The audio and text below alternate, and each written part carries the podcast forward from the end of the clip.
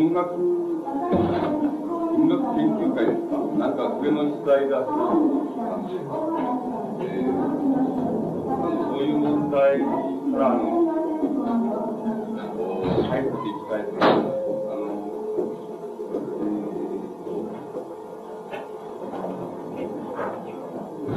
僕はあの、まあ、僕自身のあの文学文学理論に入っているとしても、言語にとって人はないかという資格を持っているあのそこでのあ問題意識というのは、言語、文学っていうものはあの、まあ、言語的な表現であるっていうふうな、そういう観点で、つまり表現されたものとしての言語っていう、そういう水準であの言語をまあいろんな要素を考えていくというようなそういう考え方っていうものがあのそれ世の中に取られているまあ、それの持つ理論的な意味っていうのはまああのつまりこれは言語学者の言う言語と比較してあの言いますと、言語学者がの言語っていう場合には、つまり、えー、なんて言いますか、すでに表現されてしまって、まあ文章で残されたものとか、えー、あるいはまあ、喋られたような形のものが記録されたものそういうようなものの水準で、つまり、なえー、どういうことかっていうのつまり、すでにあの、なんていうの、う、歴史的にもその、社会的にもその、規範って言いますかね、共同規範って言いますか、そういうものとして成立してしまった、そういう言語について考察するのが、あの、言語学者の言語の考察なんですけど、あの、表現としての言語、あるいは、えー、まあ、文学みたいなの、えー言語的な表現であるという、そういう意味で考えられる言語っていうのが、いくらかあの、その、言語学者と違った言語っていう水準とはあの違うわけです。あの、いわばその、なんて言いますか、一人の個人、特定のまあ個人なら個人、またその特定の時代におけるその、個人の表現したものでもいいわけですけど、そういう、あの、特定の、その、人間っていうものから、あの、えー、表現っていうふうに、つまり、えー、発せられた表現っていうのは、あるいは、あの、対象化された表現っていうのは、そういう位相で、あの、言語っていうものを考えるわけですから、あの、すでにそれが、その表現された言語っていうのは、あの、それを走った人を、まあ、切り離すことができないい、まあ、そういう関係にあるあるわけです。その切り離すことができないっていう問題が、あの、文学自体の問題になるっていう。これは、まあ、あの、広く、つまり一般化して言いますと、あの、文学芸術っていうようなものは、えー、それは、あの、まあ、言語によらないで、まあ、絵画のように他のその表現手段を使った場合でもそうですけれども、あの、まあ、なんて言いますか、その、少なくともその表現された言語っていうような水準で、例えば文学、あるいは表現された作品っていうような水準で、あの、言語あるいは文学あるいはその芸術っていうものを考えていかなければならない。それとその、そういうふうに考えられたときに、その、まあ、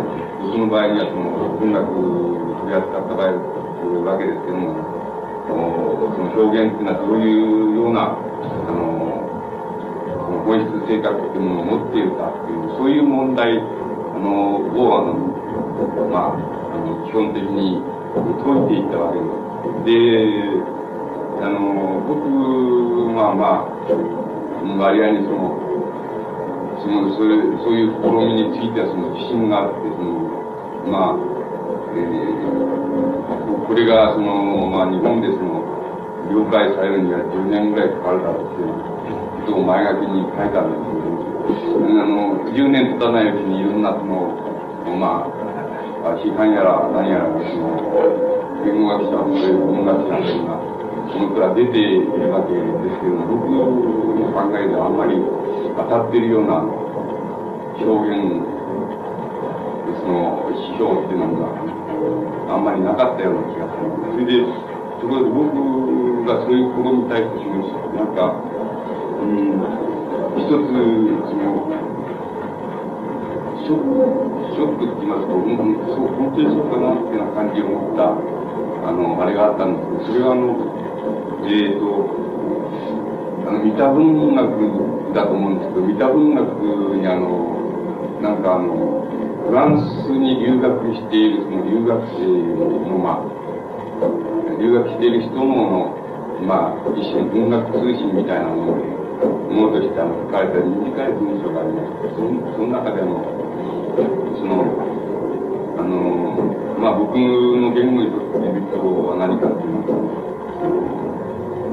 そういうふうに書いてあったのかそう言いますけど、名名著だというふうにされているけれども、要するになんか、フランスの今のその、文学の現状、つまりあるいは文学理論の現状っていうようなものから照らしてみると、非常に不色当然なるところを免れないっていう、そういうような、あの、通信文みたいなのがあったんですけど、そいつは本当にそうかなっていうような気があの、しました。しかし、あの、つまりこれは実はまあ言ってみないとわからないことで、言ってみたら案外そうでないかもしれないっていうふうにも思っています。ただ、あの、うん、なんて言いますか、えー、その、そこで問題になってくるわけですけども、何が問題になってくるかというと、その、あの、まあ、特定の、まあ、文学者なら文学者が、あの、文学を、あの、を、まあ、創作する。まあ、文学的な表現を行う、あるいは言語的な表現を行う。で、その言語的な表現を行ったときに、あの、なんて言いますか、その、うん、人、まあ、あの、その文学者の、この、内部に起こってくる、その、まあ、いろんな、あの、心の動きだっていうのがあるわけです。で、この問題っていうのは、あの、文学、文学っていうものは、あの、表現された言語っていうような水準で考えた場合には、どうしても、あの、そういうあの、表現した時における心の動き、あるいは表現された時の心の動きっていうのは、動き方は、っていうようなものの解明っていうのが必要になってくるわけで。で、そこがやっぱりあの、問題になってきて、の僕なんかはあの、まあ、現在その、その問題っていうのは、例えば、えー、その心心的現象論という形であの展開しているわけです。で、またこれも、まあ、あの、まとまって、まあ、あの、えー、交換されると、またあの、やはり古色騒然としてるっていうふうに言われるかもしれませんけれども、まあ、そのところがよくわからないんですわからないんですっていうのはあのなぜかって言いますとそれはあのうんつまり我々の僕らのそういう試みっていうのは別にそのどっかで、まあ、フランスなフランスでそれがやられてるってるっていうのは問題なく私自身がその自ら考え自らその気づいたっていうそういうようなもん気づいているっていうのはそういうような問題ですからあの、それが、まあ、えー、どういうところに行っているかっていうのは、ことは、あの、これはまあ人の判断に任せるよりしかない。しかし、あの、少なくとも、まあ僕自身の、そういうことが、あの、の意義って言いますか、意味合いって言いますか、そういうものを、あの、まあ自分で設定して、そして、えー、自ら考えていくというような形で、それを展開しているので、いわばまあ、僕の、なんて言いますか、思想のシステムっていうのの、ある一部分っていうものを形作っているっていうような形で、あの、展開しあのしているわけです。で、その、そこで、あの、問題になるわけですけど、その文学芸術っていうようなものは、まあ一般化して言いますと、その個人、つまり、個人あるいは個体の、こう、なんて言いますか、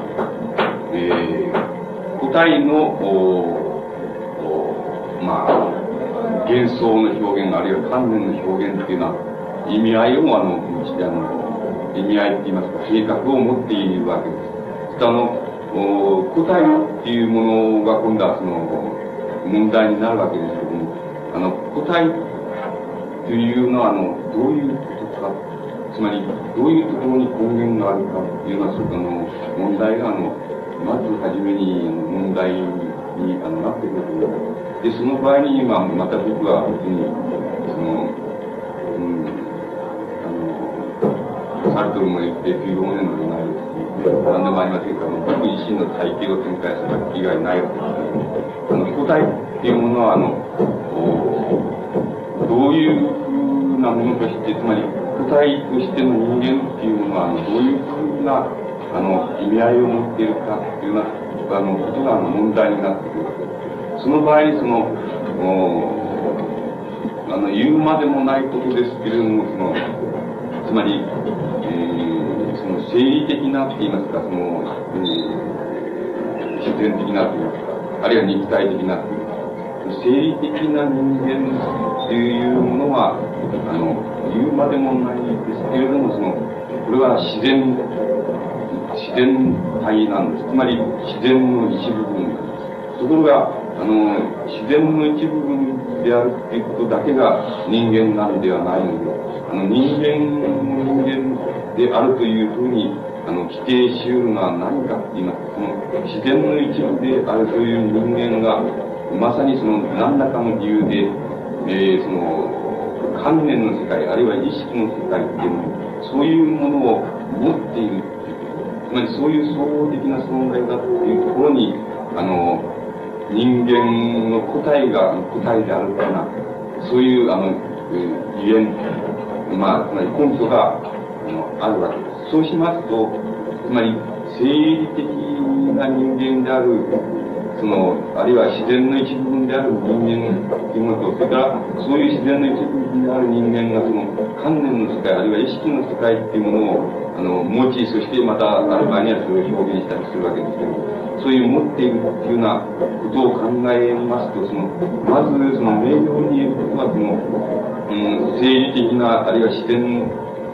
自然の一部である人間っていう、えー、いう面と、それから、観念それが生み出す観念の世界っていうもの。それで、まあ一番問題なのは、要するに、その、つまり生理的な人間と、その、観、それが生み出す観念の世界とのなんて言いますか、その、関わり合いって言いますか、その境界って言いますか、その境界にある問題っていうのは、一体何なのかということが、非常に問題になっている。で、そこのところが、あの、うん、まあ、人間の存在にとって、最も、人間の個体の存在というものにとって、最も、こう、まあ、難しいところであります、あるし、また同時に、あの、ある意味で非常に重要なところだっていうふうにあの考えることできる。で、あの、こう、そうしますと、あの、うん、この、まあ僕なんかの考え方では、その、えー、その、つまり人間の観念の世界っていうのは、どこから始まるか、つまり人間の個体っていうものの観念の世界っていうのはどこから始まるかっていうのは、うん、やっぱり一つ、一つの面が要するに、あの、自分があの、ここにいるっていう、こう、の意識なんですよ。つまり、自分がここにいるっていう、あの、なんて言いますか、つまり、場所的なっています、そういう場所的な意識っていうのですね。それがあの、個体つまり生理体あるいは自然の一部としての個体っていうものに対して人間の個体の意識がその初めに加えるつまり根本的に加える最初の場所なんであってつまり人間がここにいるっていうそのあるいは自分がここにいるっていうそういう意識っていうものをまあ一つ根源根本に置くっていうことができます。それからあのもう一つ非常に重要だっていうことは、あの、重要なことっていうのは、自分が、あの、現にいるっていう意識、現にいるっていう意識なんです。現にっていうのは、時間的に、今ここにいる、今、今いるっていうこと、そういうこと、あの、あの、意識ですね。それが、あの、非常に、あの、人間の個体の、あの、つまり、生理性っていうものと、それから、あ観念性っていうもの、あるいは意識性っていうものとは、あの、つなぐ非常に大きな絆であるわけです。つまり人間の意識、あるいは観念っていうや、人間の個体の観念っていうやつは、あの、自分の自然である自分に対して、現にいるっていうこと、それからここにいるっていう、現にいるっていう時間的な、あの、意識、それから、ここにいるっていう、あの、まあ、場所的な、あるいは空間的な意識、そういうものを持つっていうことが、あの、少なくともあの、自然の一部の個体っていうものと、それから、あその個体の意識の世界と、結びつけるっていう、関連づける、あの、一番根本にある要素だっていうふうに考える。で、こういう考え方は、もちろん、あの、例えば、えー、現象学みたいな、あるいは実、あの、実存主義みたいな、その、うん、つまり人間のあの、こう、その、なんて言いますか、その、存在本質っていうものを、つまり、えー、一つの直感によって、あれ直感本質によってっていう、そういう考え方。そういうものとは、あの、違うわけです。その、なんか、なんか、何が違うかっていうと、直感の本質っていうのは、一応あの、えー、この、知覚っていうものですね。まあ、あの、知覚っていうもの、えー、いわば感覚的な、あものを通したその、自己了解、あるいは自己、まあ、あの、対象了解っていう、取り巻いて、自分、人間を取り巻いている、自然に対する了解というそういう、つまり、感覚を通しての、自己了解っていうものを非常に、あの、存在、人間の存在本質の根本に置くわけですけども、私どもの考えがそうでないので、例えば、あの、人間の自然、自然体である個体っていうものを、その個体の観念がその意識する場合に、つまり観念がその、ここにいるっていう場所的に意識、えー、場所的な意識を持つ場合、それから現にいるっていう時間的な意識を持つ場合、それ、その場合に、知覚っていうものは一個必要はないという考えつまり、あの、知覚、つまり、あの、直感本質っていうものが、あの、人間の、あの、うん、えー、存在にとって非常に本質的なものだっていう考え方を取らないわけです。つまり、そんなものは必要でない。つまり、あの、個体である自然体、個体としてのその、個体であるその自然的人間っていうものがその、個体であるものをその個体であるその観念が、あの、考える、あの、観念がその、意識する場合に、ね、ちっとも知覚なんていうのはいらねえ知覚なんていうものはいらない。ただ要するに自分がここにいるっていう空間性、空間意識っていう、それから、あの、うん、自分が現にいる時間意識っていうそれを、あの、それが非常に根本的なものだっていう考え方を、あの、持つで、あの、で、今、あの、そういうような言い方で、あの、なかなか、言っていくと、あの、面倒でしょうから、あの、そのね、人間、あの、つまり、ここにいるっていうこと、人間の答えが、あの、自分がここにいるっていう自己意識ですね。場所的な自己意識っていう、あるいは空間的な自己意識っていうのを、えー、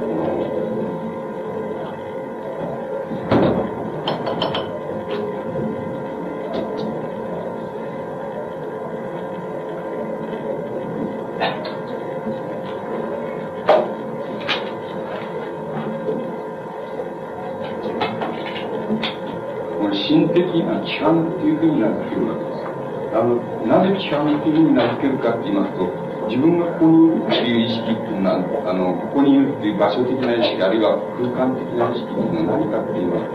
要するに自己関係づけの意識なんですよ。自分を自分で関係づける意識なんです。あるいは自分の自分に対する関係の意識なんで。もっと具体的に言えば自分の生理性、あるいは自然性に対する自分の関連性の関係づけの意識なんですよ。だからそれを、そういう関係づけっていうのを、の意識っていうのは、ものですから、それを、まあ、心的な規範っていうふうに呼ぶわけです。そしてもう一つ、先ほど言いました、この自分の現にいるっていう、現にいるっていう、そういう、あの、時間意識があります。あの、時間的な自己意識がありますけど。これはね、自己抽象的な意識なんです。つまり、自然体である自分っていうものをですね、自分っていうものを、自分が、自分の観念が、あるいは自分の意識が、あの、抽象化しているという、抽象化する意識なんです。それが、あの、それを例えば、あの、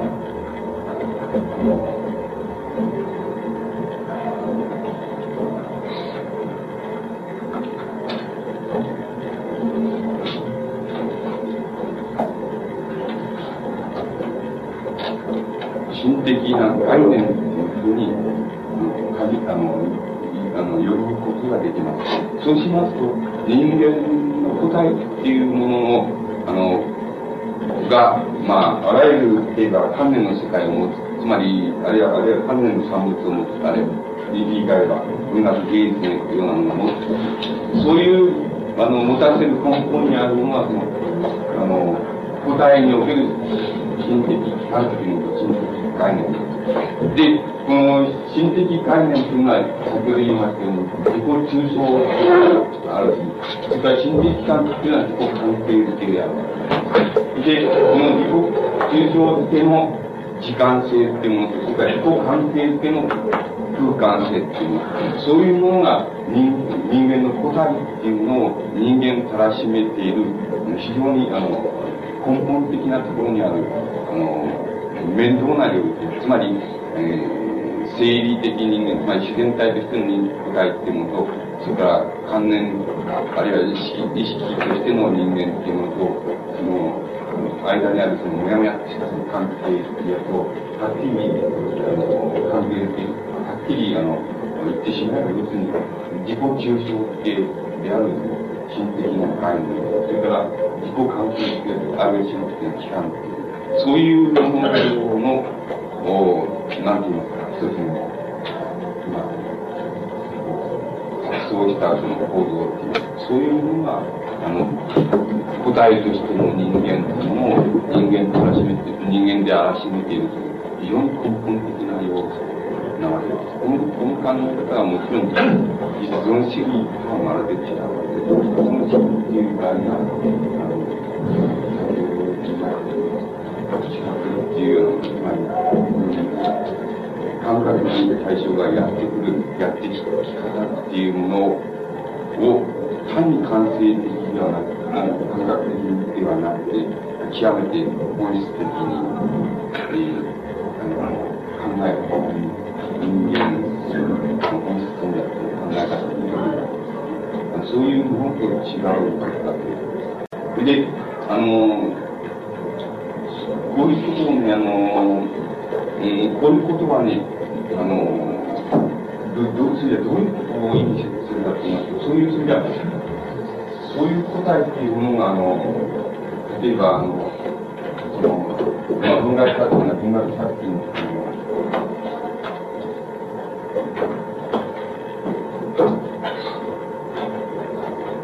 文学作品っていうものをこう生み出す、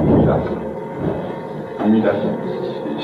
ね。そうすると、どういう関係にあるかって言いますと、この心的概念、つまり自己抽象での意識、それから自己、あの、心的期間、いわば自己関係的な意識というのが外化される。外化されるわけ外化されるわけそうしますと、これ、言語、表現としての言語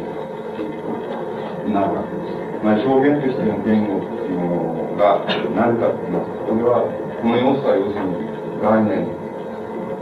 えー、概念というもの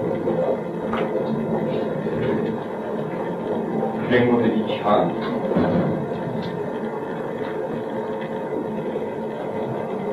言語的規範というものを二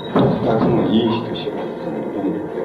その、この言語的規範というのは、例えば簡単に言えば、その、まあ、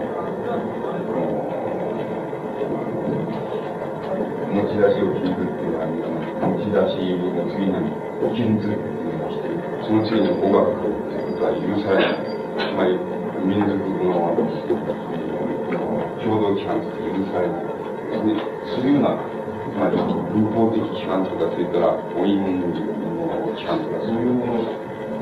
意味するわけです。そういう規範に言語っていうのは、ある程度従うわけで、従わなければならない。そういうことは、割合にその歴史的であるまた、あある意味で個人にとっては、割合に小さいというか、習わされるような、そういう感じです。概念式っていうのは、自己中心的なんですけども、そういうものっていうものは、あの、もうやっぱり言語の、いわば実体をなすものとして、実体をなすものっていうのは言語の、なんていうか、ある水準を決めるもの、言語表現の水準を決めるものというのを認識を。で、これが、要するに言、表現された、表現された言語っていうものを構成しているのも非常に根本的だから、あのその、例えば現象学でいうその本質直感っていうようなものに対応する言い方で、その本質的なあのものは何かって言います。と、それはいわば言語だっていうことが言語だっていうことは、その、この場合に古代の、えー、その、古代のその心的な、この現象として考えると、心的言語っていうように言える、そういうものが、心的言語っていうように言える、そういうものが、やはり、あの、現象学で、その、例えば直感本質みたいなものに、あの、該当する非常に人間の人間をたらしめていく根本的な要素っていうのそういう考え方になっている。で、あの、こういうものが、あの、いわば、文学、芸術っていうようなものの、あの、世界をあの根本的に否定しているあのものですし、人間の個体っていうものを、あの、自然体としての個体が、そのなおかつ、その、関連的な世界、あるいは、意識的な世界っていうのを、そういう、その自然存在としての人間の個体というのを考えた場合に、あの、こういうものが根本的になっているわけです。そうしますと、それじゃあ、知覚っていうのは、どういう位置を占めるかあの、確かに、ある位置を占めることは確かなわけです。その位置っていうのは、非常に感覚的な対象に対して、占める。うん、例えば、あの、まあ、これを変えますと、ここに、椅子なら椅子っていう対象があるそうすると、人間の個体っていうのは、この椅子をどういうふうに、あの、受け入れるかって言いますと、あの、まず、まずあの、椅子に対してその、椅子に対してその、人間の、例えば、目っていうような、つまり、見るっていう感覚の期間があるわけです。視覚っていうのがあるわけです。その、椅子をとにかく、あの、視覚、人間の感覚の、であるその目がその、こう、対象としての椅子っていうのを受け受け入れるわけです。あの受け入れるわけです。つまり、受け入れるをやる。で、受け入れっていうのは何かって言いますと、こう、この最初のこれに、この関連、この自己関係づけっていうことで言います、意識って言いますけども、自己関係づけの意識っていうものが外化されたもの、つまり対象と自己との間に、あの、外化されたときに、あの、受け入れっていうことが、あの、了解されるわけだから、ね、あの、考えられる。だからこれ、受け入れっていうのは、いわば空間。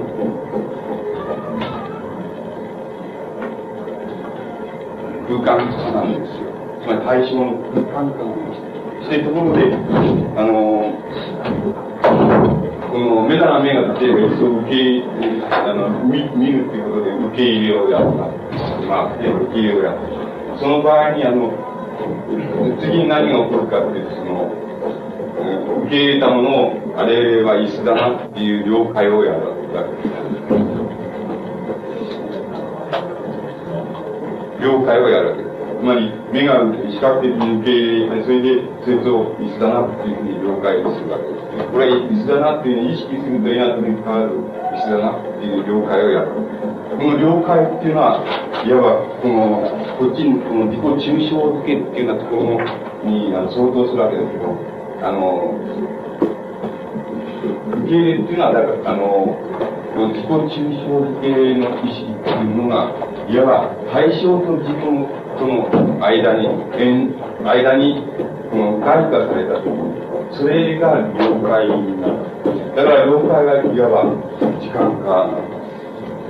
そうしますと、あの、椅子が視覚、あの、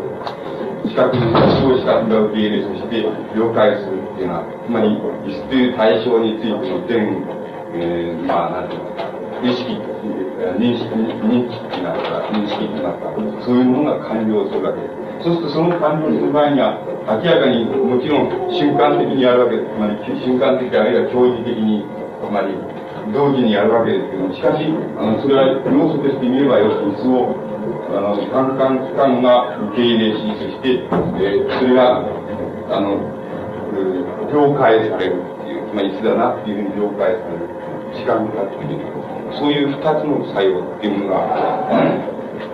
椅子という対象を目が受け入れ了解、椅子だというふうに了解する、そういう過程の中に存在することがあります。これが一般的にこの感覚による了解、つまり、えー、感覚による了解、つまり、えー、知覚っていうふうに言うだからもちろん、あの、対象が感覚的でしたならば、対つまり感覚に、感覚、人間の感覚に至る、感覚にやってくる対象っていうものについての意識はもちろん知覚ですけれども、しかしこの知覚っていうのは人間を、の答えを人間たらしめている根本的な規定ではないという。人間のあの答えを、答えたらしめている規定というのは、あの、視覚ではなくて、いわば自己抽象と自己関係付けの、いわば構造なんです。そういうものが人間を人間とらしめているあの非常に重要なところだということができます。あの、その中で知覚っていうのはわずかに視覚、つまり、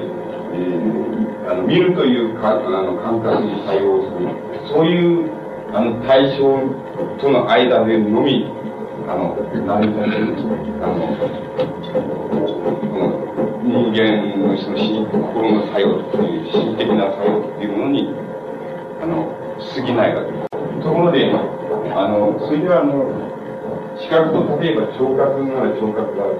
あるでしょ。耳なら聞くっていうのは、これは例えば音楽だと思うんです音楽っていう対象だったら、耳で聞く。あのあるんですけど目と目と耳っていうのはそれは目目における受け入れと了解っていうのとそれから耳における受け入れと了解とはどこで違うのかもっと言えば例えば嗅覚なら嗅覚っていうのがあるでしょうそういうものとあの対象の嗅覚受け入れそれから嗅覚の了解っていうそういうものとはどこが違うのかっていう問題がどこが違うのかっていう問題から、まあ、あらゆるその、なんて言いますか、あの、余計なものを開かっていうのを取っちゃう、取っちゃうとね、要するに空間化のね、度合いが違うってことだけなんです。度合度合いが違い、それから時間化の、了解の時間化の度合いが違うってことだけなんですに、還元されます。つまり、あの、各感官機関におけるその経営と了解作用の差異ですね、耳と目と何が違うか。要するにそれは空間化の度合いが違うのか。まあ言い換えれば、あの、自己抽象付け、あるいは対象抽象付けっていうものと対象関係付けっていうのも、度合いが違うんだと。そういう空間化と時間化の度合いが違うっていうふうに人間の感覚器官の配置が還元されます。あの、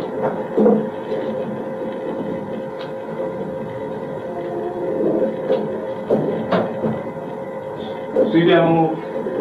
う一つ問題、この問題となるのは、その、うん、このね、耳と目っていうのは得意な位相を持ってるんですよ。人間の中で得意な位相を持ってるんです。それで、その得意な位相っていうのは何かっていうことが問題になる。それはね、このね、今言ったその分かりやすいように目な目っていうタイプの例を使いますけど、椅子の目が受け入れるでしょう。そうしておいて、まあ、了解するっていうのは、そういうふうな過程になっていくわけですけども、その場合ね、あのね、目と耳っていうやつですね、視覚と聴覚っていうやつなん。ですこの空間間の受け入れですね、この空間間の受け入れっていうやつをその、川口さん、大竹田さん、後藤さん、は、何回だったら、中庭テントまでお持ちください。分かりたい動物野球の、受付決済、川口さん、空間化、つまり、受け入れし、本当は了解の俯瞰性を持つっていうところで、認識され、対象認識の、比較による認識っていうのは終わるわけですけど、このね、視覚、人間の目と目しか耳ってやつが、あの、対象の受け入れ、受け入れの空間化っていうやつを、即座に、言います。か、即時的に言います。かね、即時的に機関構造として、あの、意識す。るっていうことができるわけなんです。よ。つまり、その、本当は空間化があり、そして、まあ、あの、機関化があるっていうのが、まあ、いわばその過程を分解した時に起こるその、過程なんです。けど、ところが視覚と聴覚っていうやつはね、空間化を時間化し、空間化っていう受け入れの、ただの受け入れのところで、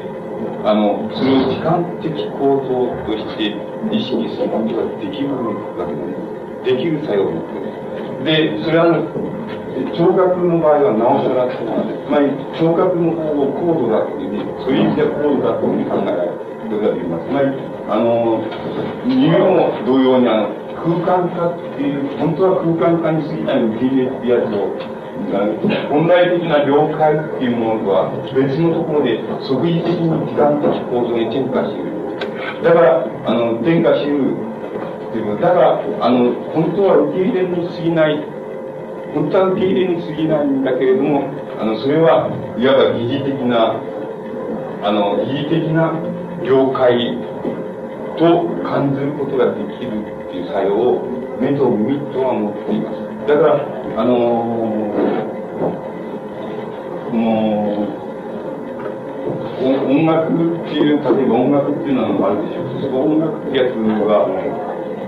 えー、非常にあの、まあ、よくあの、音楽、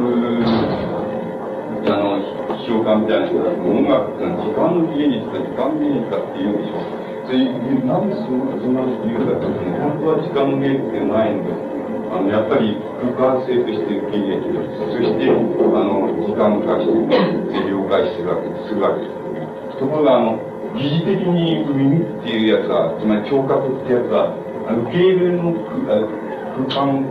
化っていう、それはあの、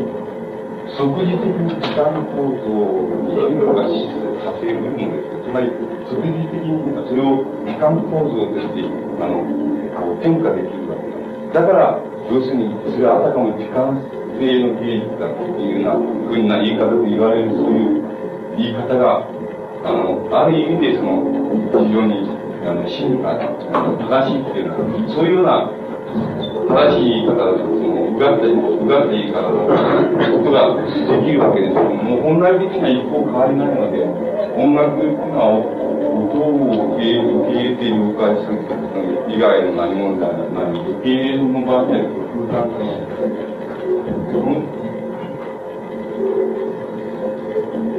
空間化なんで。そしてそれを了解するっていうのが、あの、聴覚の本来的な作用なんですけども、あの、疑似的に要するに空間化を即に、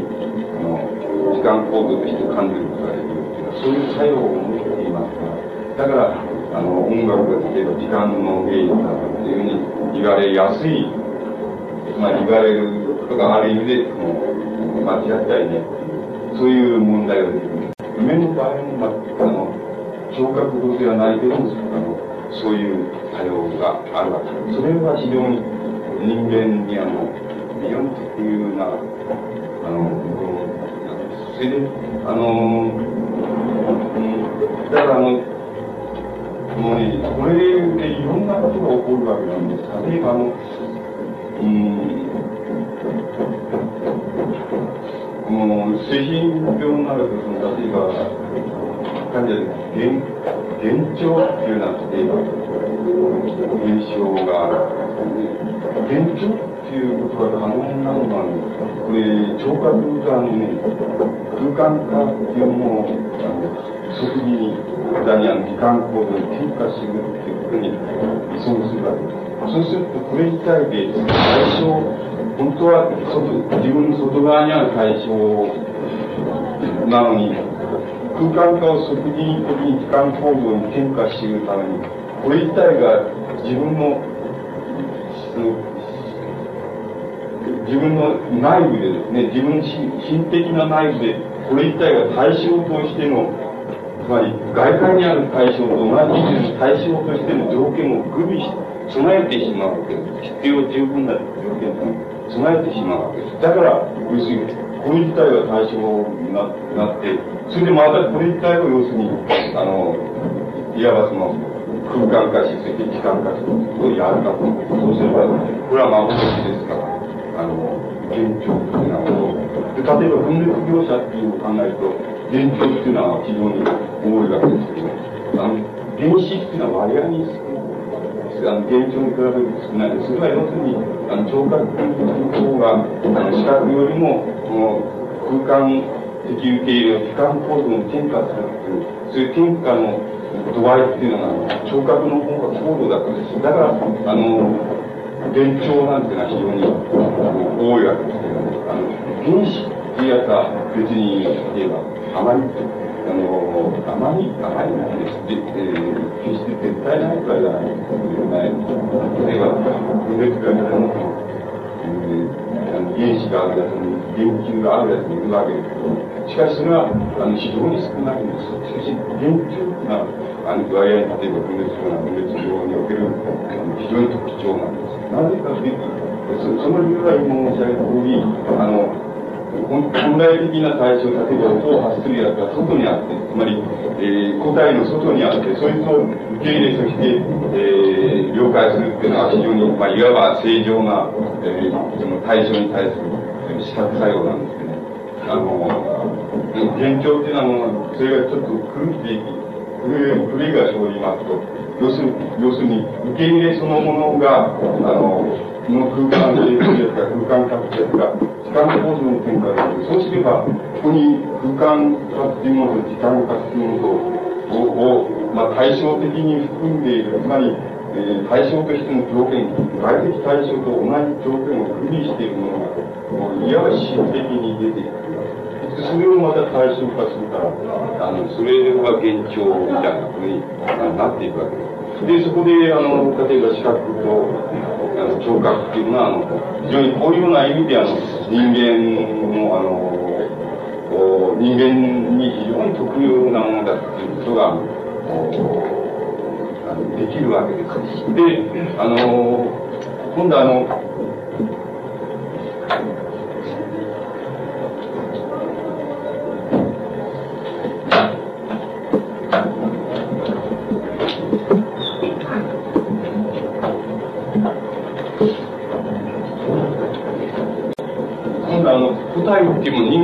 体っていうもの個体っていうものが、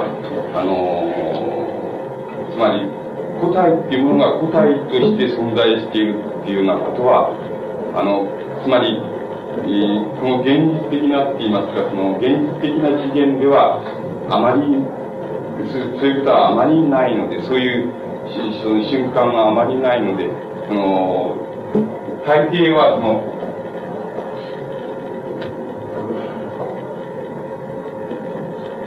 っていうものに出会うわけです。それは他の個体であってもいいですし、それから、えー、まあ、あのー、まあ、他の答えが複数であってもどうでもいいや。つまり、他者っていうものに、あの、出会うわけです、現実的には。そうすると、人間、先ほど言いましたその人間の答えっていうものが、他者と出会うっていうことの出会い方の、出会い方なんですが、その場合にあの、根本的にそれを否定するのは何かと言いますと、あの、それは、あの、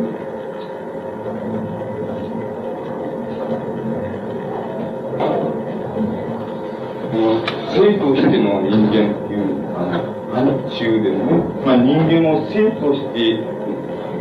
考えた場合、つまり男あるいは女っていうふうに考えた場合、つまり男または女と、つまり生としての人間っていう範疇で、初めて人間の答えというのは他者に出会う。あの、つまり人間の他者に出会う出会い方っていうのは、つまり、えー、これ最初の複数です。最初の複数っていうのは何あの本質的に何かと言いますが生としての人間っていう範疇で初めて他者に出会うでだからあのなんて言いますかあらゆる例えば他者との出会い方いろいろあるわけですけどね。あの男と男である女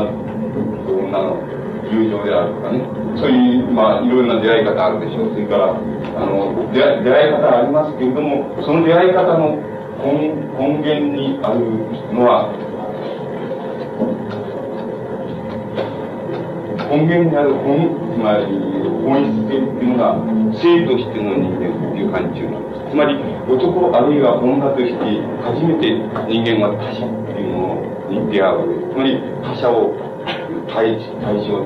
他者つまり他の答えなんですけど他の答えというものを対象とすることができるで、あの、その理由、そなぜそうなのかっていうことは、あの、要するに、答えっていうものを自然体、つまり自然の一部として考える限りは、他者、他者、つまり他の答えも、自分、自分っていうものも、つまり自己っていうものを、あの、全く区別することができないわけです。答えとして区別することができません。つまり、自然として考える限り、自然体として考える限り、あの、自己っていう答えも、それから他者っていう答えも区別することができません。しかし、区別することができないにもかかわらず、あの、それを対し、他者、つまり自己に対する他っていうふうに、それを区別する、区別することですから、区別しないで他者っていうのは生じないわけですから、他者っていうのは生じている限りは区別しているわけですけど、それは自然体として言ってる限りは区別できないので、しかし、あの、それを、しかし区別できる、区別する、つまり他者っていうものを考えるっていう場合には、あの、自然体を根本的には、つまり、性ですね。男または女というふうに区別する以外には、自己体他者という意識は区別できない。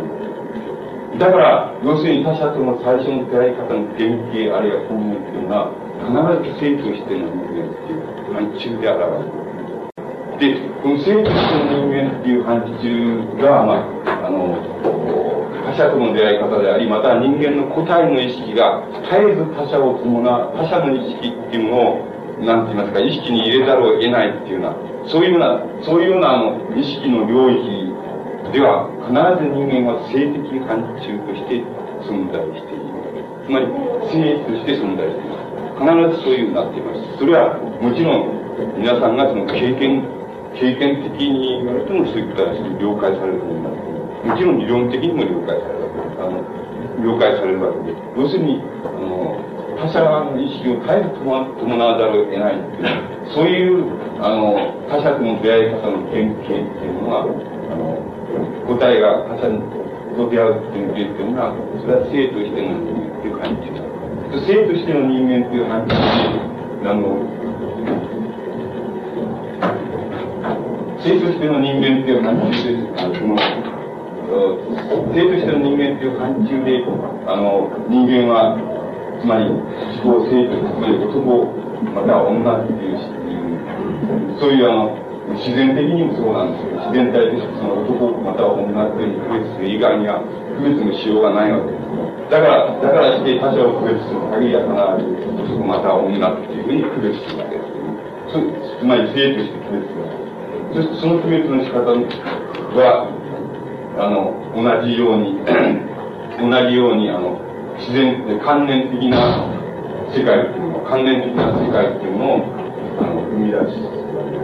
で、その生み出されたその関連的な世界は、いわば、それを、まあ、僕が追幻想というふうに考える。つまり追幻想と何かというと、あの絶えず他者、他者の意識っていうものを伴わざるを得ない、その幻想性の領域。それを追幻想というふうに呼びで、あの、その追幻想の世界っていうものは、あの、まあ、皆さんが知っておられるように、それはフロイドは、フロイドが非常にあの復讐したけど、フロイドはむしろ、この水元素の世界、つまり、えー、性としての人間っていう、そういう範疇を非常に、あの、根本的なものっていうふうに見たわけです。これがフロイドの世界で、だけど、フロイドのリビドっていうのはそういうものなんです。で、しかし、フロイドはもちろんそんなことは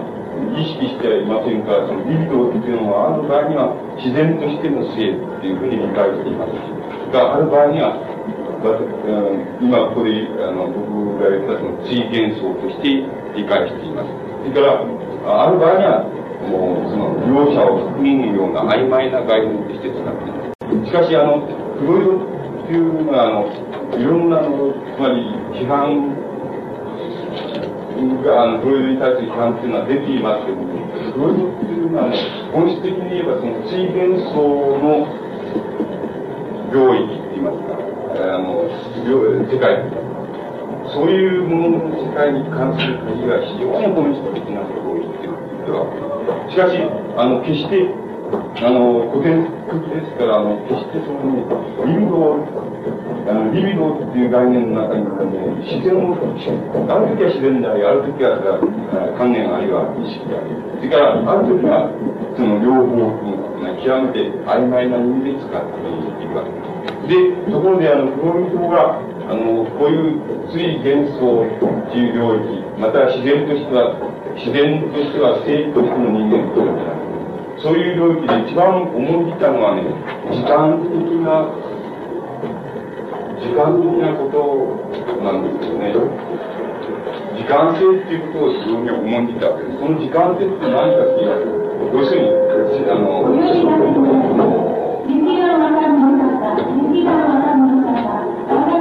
父親と、父親の世代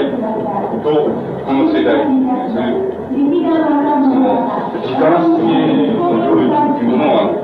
非常に、意味っていうのは非常に重いってわけです。だから、あの、ここにおける、例えば、あらゆる、例えば、心的な障害っていうものは、あの、大体、この、まり、この父と母っていうもの、つまり、父と母の年代における、こかを、こんな、ね、どこまでつまり制度してるので、そういうものと、この関係の障害っていうことから、つまりそれも非常に幼児期にですね、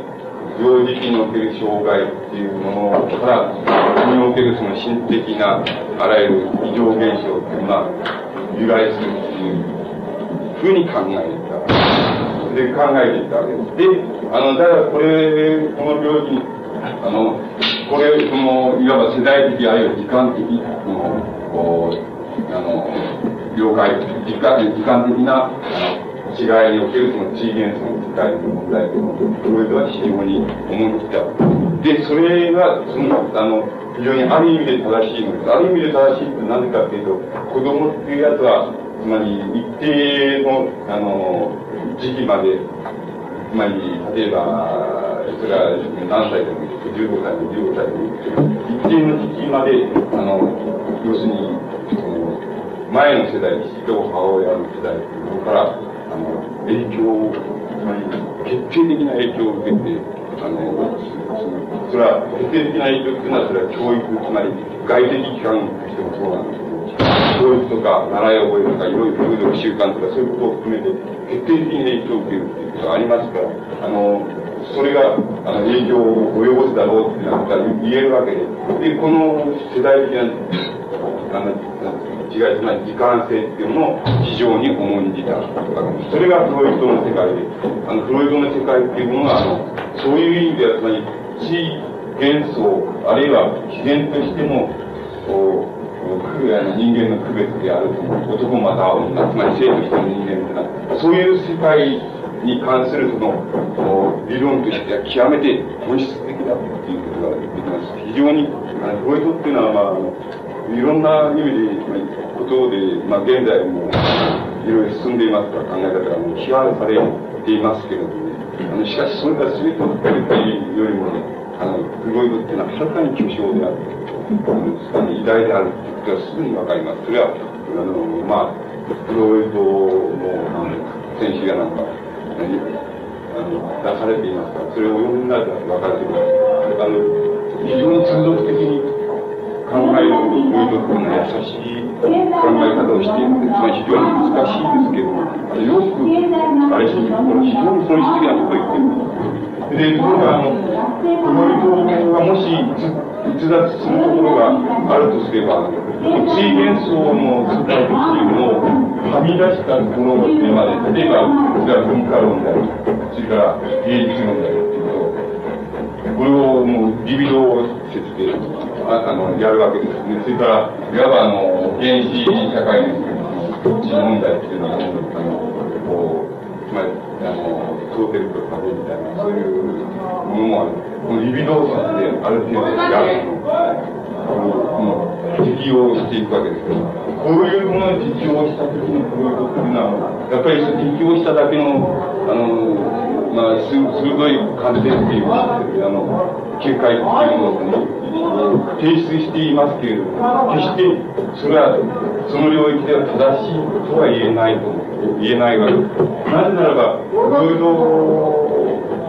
は、いわば、なんて言いますか、フロイドの世界というものが通用するのは、いわば、それは地元素の世界であり、自然としては、えー、男または女としての世界、性としての世界、あの自然そういう領域で、領域に限って、あの、通用しますからね、それを他のところに拡張していきますとね、つまり、えー、文化みたいなのは常に、あの、なんか残されてしまった、人間の観念のはえー、みたいな少ない規範なんですけど。共同規範なんですけども、そういうようなものにこれを適用しようとしてまあ、得意な観点から得意なことがこう暴き出されていますけれども、決して、あの、正当だなっていう感あの、あれは、持ちません。つまり、この領域に適用した時には、あの、ちょっとおかしなことになってくるということが、生まれていきます。で、ところで、あの、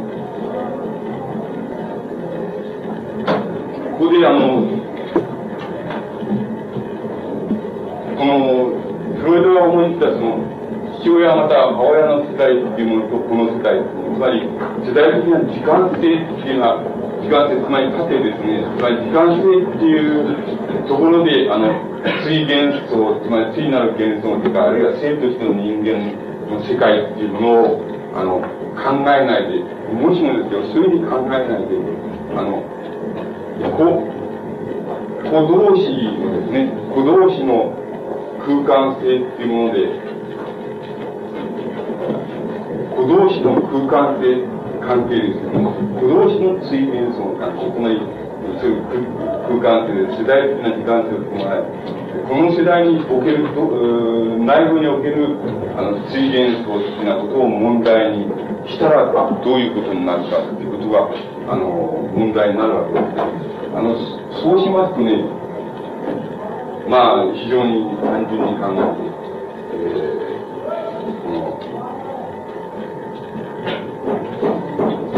兄弟姉妹っていうのは、まあ、父親、母親の子供で、兄弟姉妹で、そういう、そういう場合にね、もちろん、あの、あ、あ一人の兄と、例えば一人の弟との間には、対なる幻想っていうのは想定することができるわけです。あの、しかし、もちろん自然的な性関係ということは、この場合には伴わないわけです。しかし、あの、幻想性としては、対なる幻想っていうのを想定することができます。で、この対なる幻想っていうものは、何に特徴があるかっていうと、要するに、これは親の世代っていう大雑把に言いますと、親の世代っていうものが亡くなった時には、この、例えば、兄弟、兄と弟の間、つまり、男性ですけどもね、両方弟の間に想定される聖なる幻想っていうのは、前の世代が亡くなった時に亡くなってしまうと、あの、あるいは崩壊するだろう。それが、あの、兄と弟っていうものの間にある、その地位幻想、想定される地位幻想っていうのの非常な特徴それから、これも同じだと思います。つまり、あの、姉と妹の間にある聖なる幻想っていう、これは女と女の、もちろん自然的な成功を伴いませんしかし、あの、地位幻想っていう、つまり、あの、まあ、想定できるわけで、この想定される地位幻想っていうのも、もし、あ姉が、あの、夫も、妹が夫も父がなった場合に、あの、崩壊するだろうで、これがなくなったら崩壊するだろう。崩壊するだろう。そういうことがやっぱり一つの特徴だっていうことがねところが、ここで、その、あまり、なかなか崩壊しない、あの、地位幻想っていうのがあるわけなんです。それは、要するに、兄兄弟と姉妹との間の地位幻想。これは、兄弟が仮に、例えば、あの、最後の、それから、えー、姉に妹が夫を持ちっていうのは場合、それから父か母親の世代が亡くなった、つまり亡くなった場合でも、この次なる戦争っていうのは、兄弟と姉妹との間、つまり、男と女なんですけど、あの、その間の知人争っていうのは消滅しない、しにくい。その代わり別に性的な、自然、自然的な性関係を基盤にするわけではありませんから、そういう意味では非常に関連的であり、また、非常に緩いものです。緩い、緩いっていう、あの、理想が非常に、あの、適切で、あある非常に適切性を持っていて、それが、あの、割合に、あの、永続しやすいっていう性。その永続しやすいっていう性質が、そのいわば、空間性の拡大と言いますか。空間性の拡大っていうものに入るわけです。だから、例えば、だから要するに、えー、その、現に、えー、非常に未開的な、あの、未開的な段階で、姉、えー、まあ、未開的な段階で、姉と妹の、まあ、家族形成というものに対して、えー、兄と弟っていうのは、この家族系列から全く別個の系列に、別個の系列に、えー、属して、これまた違うあの部族の女性とか、違う種族の女性とかっていう、あの、いわば水元素の世界の営むわけですけど、で、これとこれとはいわば何の関係もないっていう、もし、例えば、その母系なら母系っていうのを想定すれば、何の関係もないところに行くわけですけど、あの、これは行くっていうのは地域的にも言えますし、うん、あの、またあの、関係としても、あの、いわば空間的拡大っていうのに耐えるわけですけどあの、この、そういう場合でも、この次なる幻想というのがある程度永続するため、あの、これが、あの、いわば何て言いますか、その、うん、その、ある、例えば、ブラックとか、ツンダルとか、そういうものの大きさっていうもの、そういうものの大きさにまで、この次なる幻想っていうのは、拡大することができるわけで。で、これが母系なら同じで母親、綺麗なら父親なんですけど、同じものが、例えば、あの、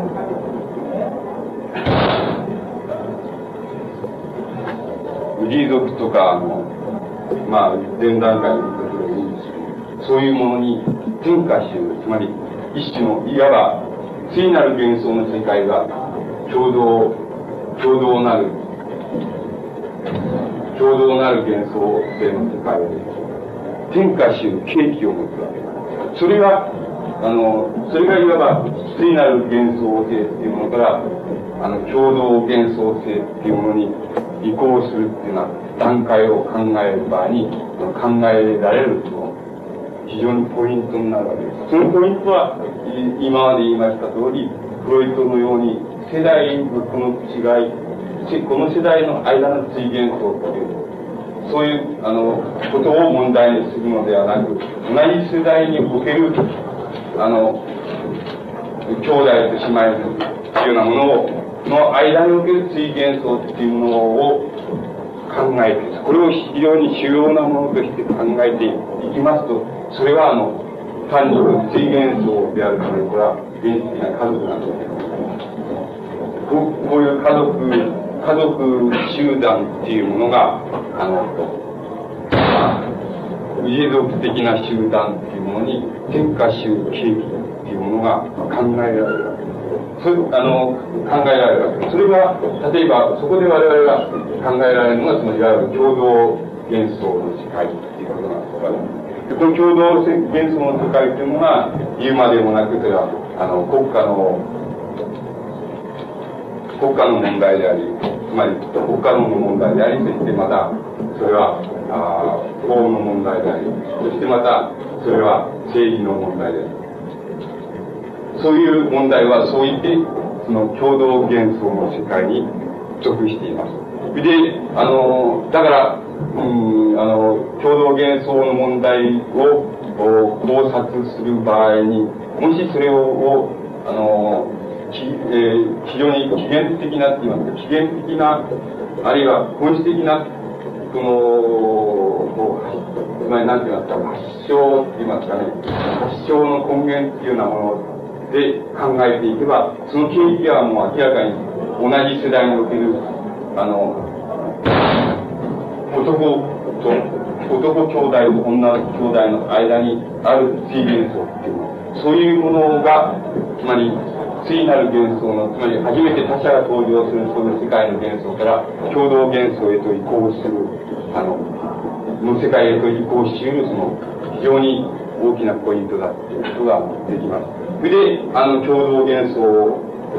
としてのあの、国家っていうもの、それから国家の起源っていうものを、例えば、え演技するように考える場合には、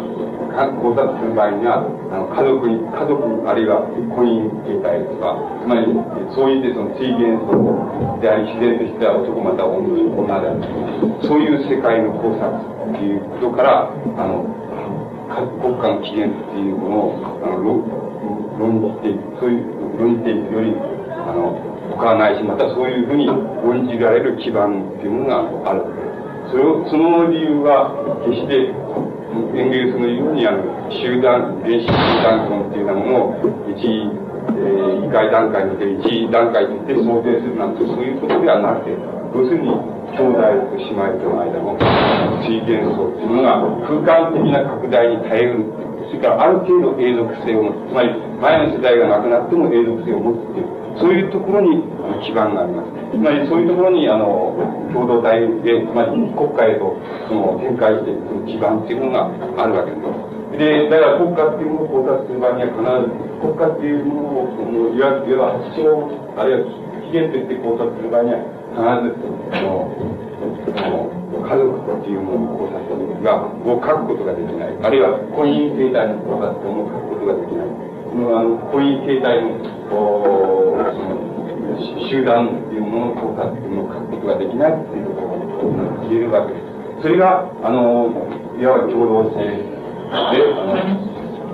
の、展開していく最初のこう、契機っていうものになっている。そうしますと、皆さんがお分かりのように、あの、いわば、文学芸術の世界から、音楽芸術の世界か、それから、あの、共同性の世界へ行くのは、なんと遠いことであろうかっていう、そういう、あの、感じが、まあ、するでしょう。それはもちろん遠いわけです。で、遠い、遠いわけですし、しかも、あの、共同幻想に対して、個人幻想の世界をする人間、文学芸術が必ず、逆立していく。そこで、要するに、政治と文学っていうふうに、あの、戦前から言われたそういう考え方、それから戦争中は逆さまな意味で言われた政治と文学ですね。文学文学的に政治、文学、文学、えー、そのものによって政治に協力せよっていうのは、戦争中は全く反対なので、えー、そういうあれが出てきたわけです。そのそれからまた一人で両方体験した人もいますけど、あのそそういうような政治文学っていうような問題の立て方っていうのを、なぜ、なぜ、なぜそのぶっ壊されなければならないか。なぜ、あのあるいは政治文学でも革命的文学でも、なぜぶっ壊されなければならないか。だから個人的な幻想あるいは観念の参ある観念の世界をする文学の意味っていうのが共同性にの問題にとって国家法政治っていうそういうものに至る造形っていうのがいかにあのいかにいわば長いかっていうこと長いかっていうんですかいかにその手続きを要するかそしてすでにここに至った時にこれ人間です共同原則逆にそれ以外ないそういうような宿命を持つっていうねそういう個人幻想と共同幻想との、なんていうか、理想、理想の相違、それから、ああの、構造の相違、それから、家族っていう、家族っていうものから、あの、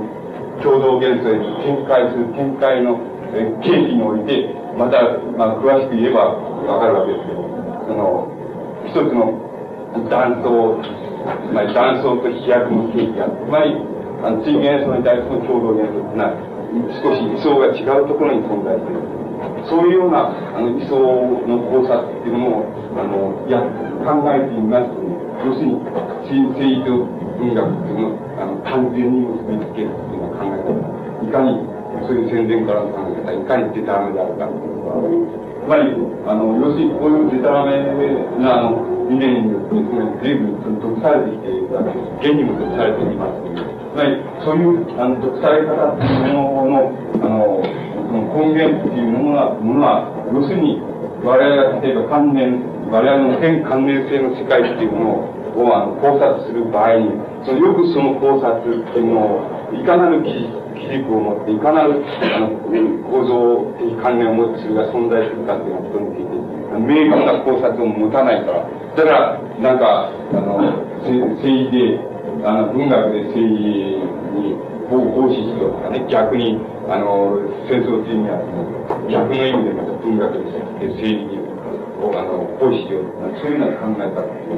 て一貫して流れてきてるんですよ。で、今もまた流れてるそれで、そういう考え方を我々はこうスターリニズムっていうことだけど、そういう、あの、スターリ文学におけるスターリニズムっていうのは、あの、つまり政治イデオロギーとしてね、なんか、ファンスターリニズムなんていうことを口にしてる奴が、あの、決して逃れていない。つまり、つまりそういう、あの、檻の範囲内で、要するに、政治と文学って言ってるんですよね。つまり、あの、そんなもんじゃないそれが、要するに、それが、いわば、つまり表現、表現、表現の理論として、あの、例えば文学の理論が、あの、なぜ、なぜその、今の段階で必要だ、必要であるかそれ、表現としての文学っていうものが、どういうふうな形をするかっていう問題がなぜ必要かっていうことの非常に基本的な、つまり状況的な、ね、問題である。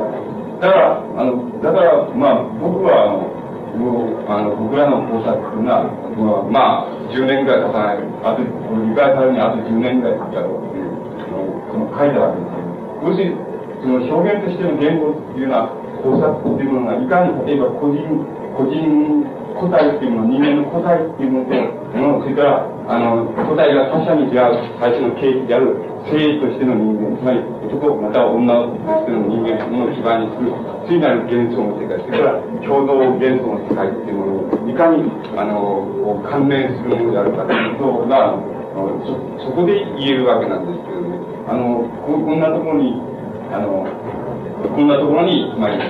あの、簡単にその、まあ、非常に、えー、簡単に生育の文化とか、革命の文化とか、そんな問題を持ってこられると困る、非常に困るわけです。つまり、非常に困るっていうのは、あの、要するに、そういう考え方を立ち破るっていうこと、そういうことが、とにかく非常に大切だっていうことが言えるという。だからそういうことが、あの、要するに、表現としての言語の理論というのを、私、何回も、追求されたの非常に根本的なモチーフなんです。そういうものでして、あの、これを読んでください、あの、まあ、読んでくださると、いろいろ面というなかなか具体的には面倒ですけど、読んでくださると、要するに僕は必ずしもその、うん、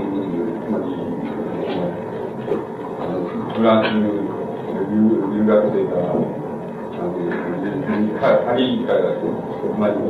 文化の都パリからに、その、国の、あの、言語にとって使わなんかった、不職業伝統に入れるというふうに、僕は必ずしも言えないと思ってるわけですけども、まあ、それは僕は言ってみないとわかりませんから、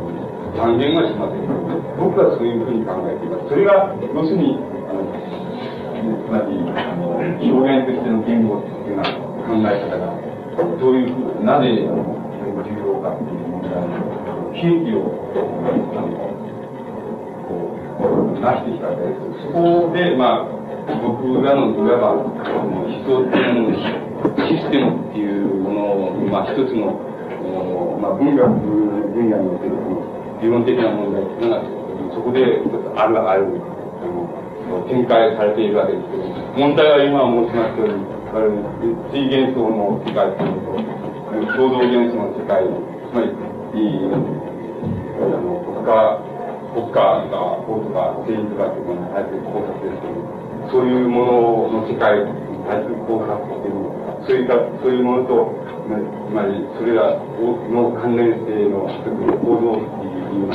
そういうものとの追求っていうのが、あの、必要なわけで、まあ、あの、そういう問題っていうのを、まあ、展開、あの、しているわけです。で、あの、最近、なんか、変なものばっかり復権してやがったり、なんか国家、国家論の復権みたいなね、そんな、あの、本、本、あの、津田教の本なんか出てますけどね。まあ、要するにそんなのはもう復権しないと滅びちゃった方がいいと思う。つまり滅びちゃった方がいいっていうのは、あの、あの、つまりね、うん、あの、本当はどうしてもね、その、ああいう人たちの考え方ってどうしてもね、その、要するに、さっきの政治と文学じゃないけど、それと同じように、どうしても、なんか、その、この、この、折りと言いますかね、折りで言いますか、その、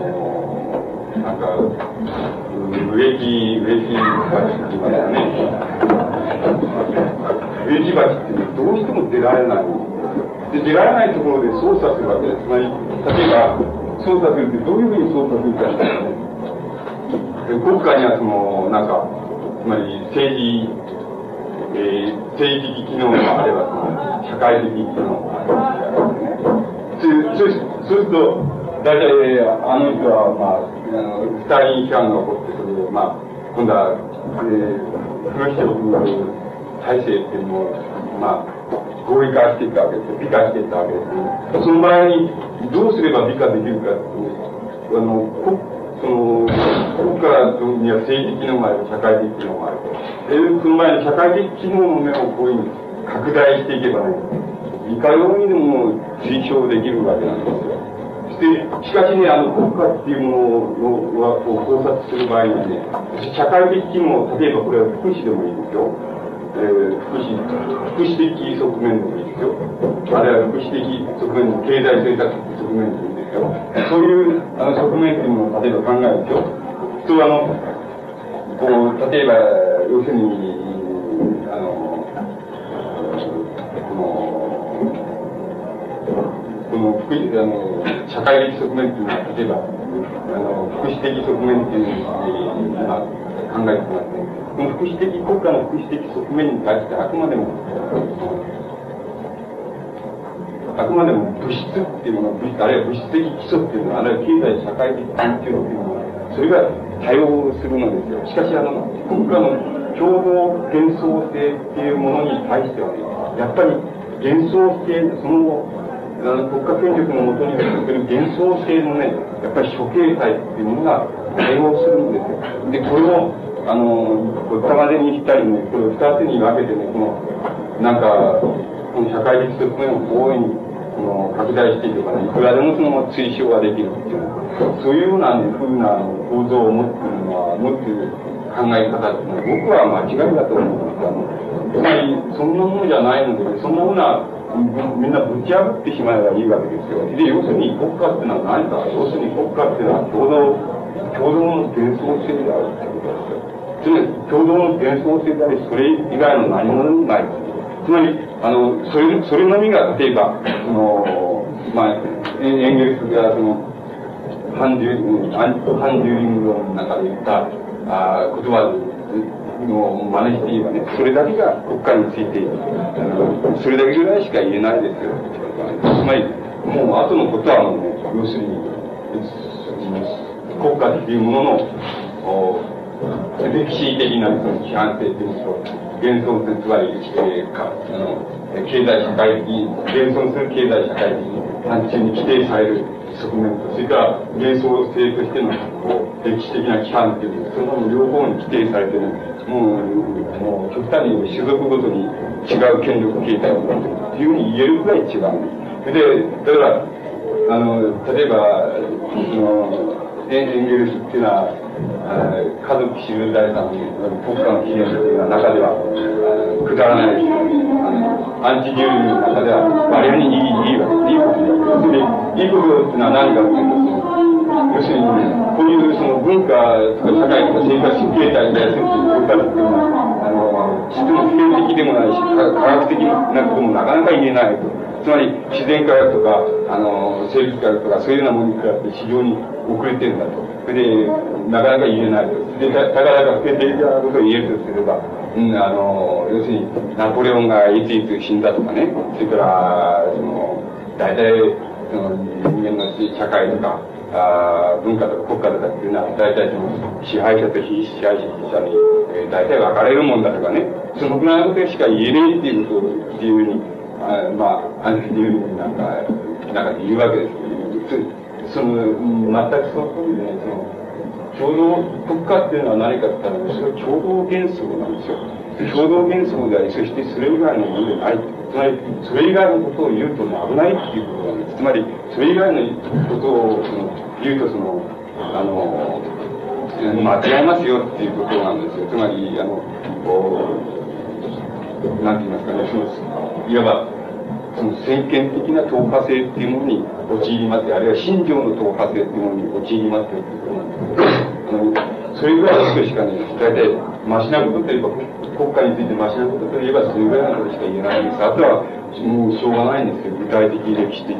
分析に委ねるように仕方がない。で、国家っていうものが、国家っていうものが、いわば、その階級的な国家として、あの、権限する、まあ、要するに権限する最初の根底っていうのが、それが、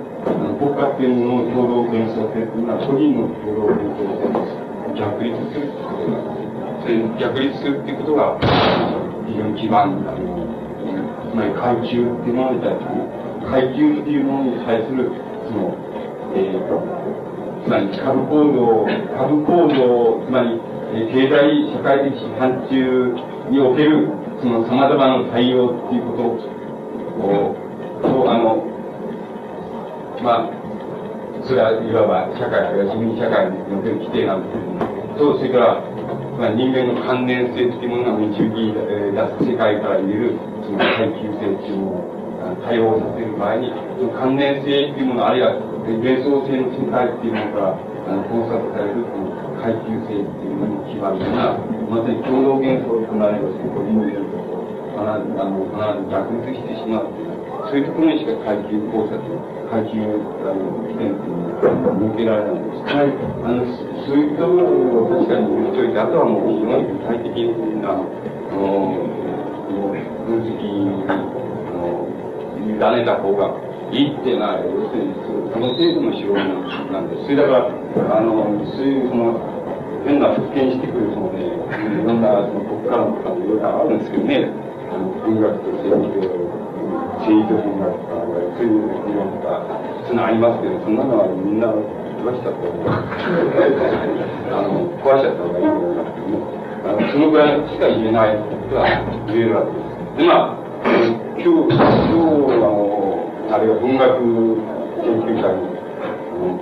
主催なんで、いつも文学そのものに、あの、立ち入るよりも、なんか文学っていうものが、あの、人間のこう、生み出していった観念の違い、また人間が自ら持っている、自らの、まあ、自らが自然体であるということに対して人間が持っているというふうに信じているその観念の世界っていうのを、全世界に対してその文学がどういう理想を占めるのであるか。そしてそれは全全観念性の世界っていうのはどういうふうな基軸っていうものを考えてや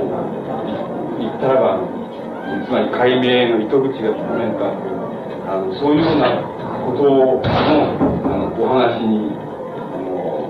なってしまったわけですけど、まあ、そういうことからあの例えばあの文学芸術っていうものの理想つまり一旦文学芸術っていうのはものがあの、いわばあの創造っていうものあるいは、え手仕事っていうのはそういうものとして考えられる限りはあのどういうふうな問題に当面するかあのそういうことを解くあの鍵としてあのこの文学芸術みたいないわば個人幻想っていうものにあの属するあの領域と、まあ、それ以外の領域との関連性のもあのお話にして見たわけです。で、まあ、何か実技討論があるんですけど、またあのその時に付け加えましたら、これ一応。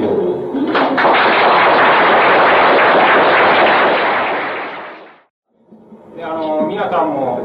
あの吉本さんのあの十何作かある企画の中のいくらか読んでおられると思うんですがそういうその施策を読んだ場合に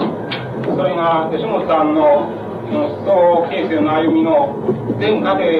があるわけじゃなしにその過程の一部分がそこに現れてるわけでそこだけをそのかいつまんで読んでも本当のところは何もわからないはずなんです。だから結局書いておられるものを全部読むということでそこその過程そのものをの意味をつかんでいくと。そういう作業がぜひとも必要なんじゃないかと。そうしないとあの例えば吉本さんが40いくらで僕らが20歳前後であるというふうな年代的な違いそういうふうな問題一つ捉えてもいわゆるその世代論っていうふうな問題を捉えても、結局そこで何を、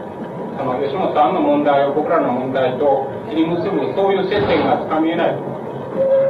そういう意味からも、その皆さんが読んでおられる、その吉本さんの著作の中で、その掴み取った基本点とか、それから問題意識とか、そういうものも発表していただけていくこと。じゃあ、あの、手を挙げて、説明して労働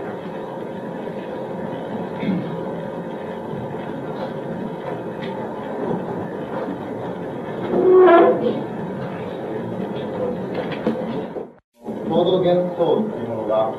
一つの政治形態というのはどういうものですかそれは、究極化っていうのは、もう一つの具体的な、あの、その社会とか、社会とか、そういうものは出ているわけですよね。そういうものに対する、そういう共同現象論が、こう、政治的上に、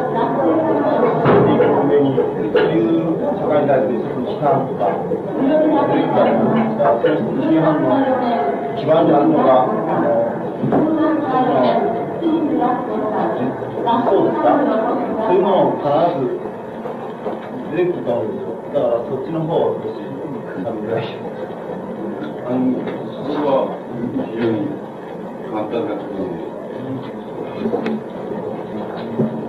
社会っていうものの、まあ、発展の歴史というのを考察する場合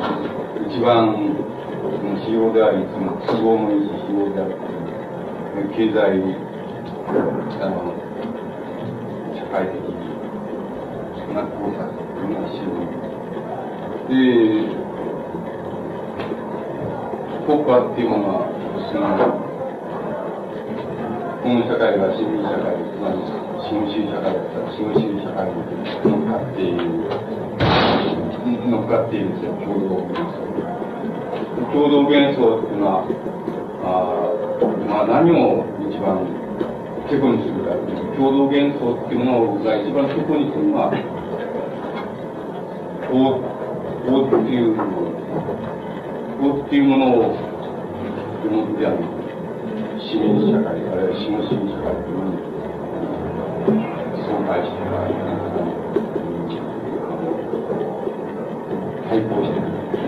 そうそうしますと、あの、市民社会内部の、えー、つまり経済社会的範疇で起こる人間対立、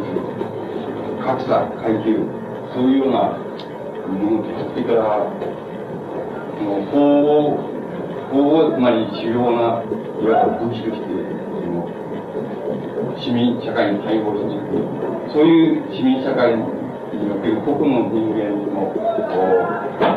個人幻想、あるいはその個人幻想が、まあ、要するに資本主義社会は、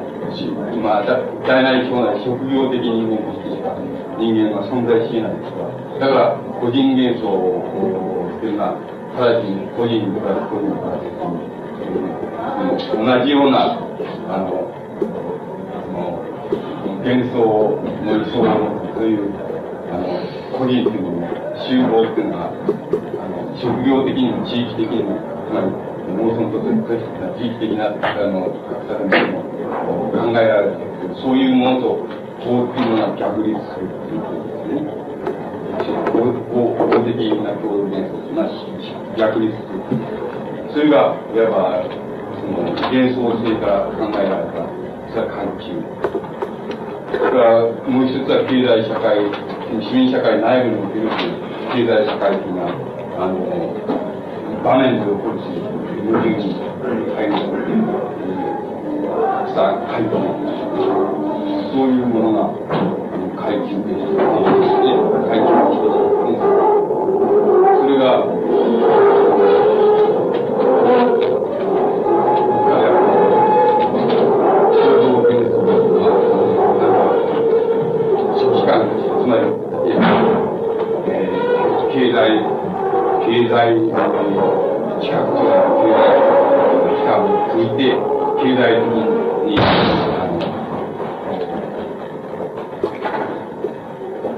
経済、的に、市民社会に対抗していくということです。それから、なんとか、司法機関とか、なんとか立法機関とか、そういうようなものとして、それから、それを実施するなんとか官庁とか、えー、なんか知らない、そういうようなものを当時でまた指示してくる。そういう感じです。はい。えっ、と、あの、今日先生お話になった本質的な問題に関して、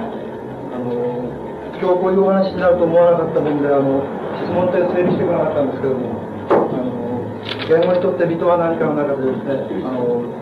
まあ、大変難しい書物なんで、おそらくこういう質問は理解してないことだろうと思うんですけども、あの、わからなかったのは、比喩の部分だと。比喩のところのところだけが、何か先生の自己表出と、それから指示表の論のところから、どんなふうにあそこがこう、ちょっと浮き上がったっていうとおかしいんです僕が読んだ限り、あそこはどうも自分の頭の中で理解できないんです。それを、あの、説明していただきたい、あの、補っていただきたい。ちょうどいい機会だと思うので、そのことが一つ。それから、もう一つは、あの、うん先生がさっきから教育のあれなんかを関与しながら言っておられるもの、それはあの、例えば、あの、まあ、現象学的な、まあ、それで立論的な立場をする場合にですね、あの、まあ、サルトルなんかが言ってるようなあれすれば、あの、無意識というようなものを認めないで、それ意識が、あの、反省して、意識が反省して、それでそこそこに私が生じるというような考え方がありますね。例えば、あの、哲学論集に入っているような、あの問題、そこで、そういうような問題と考えた場合、先生がお考えになっている、あの、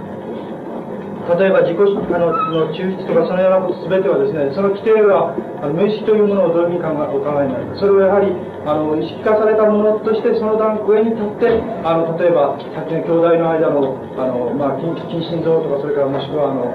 とかそういうものですね。そういうものを意識化された私としてお考えになるのか。それともあの無意識なものというものを先生はお認めになるのか。そのところをそれはやっぱり自然的人間ということと関係するんだろうと思うんです。それが2点。それから、最初それだけ。えっと、えー、あの、その、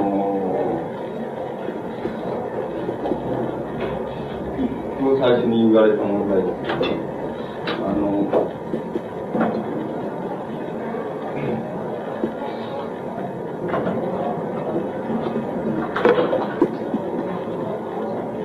あの比喩っていう言われたんですけど、あの、湯そ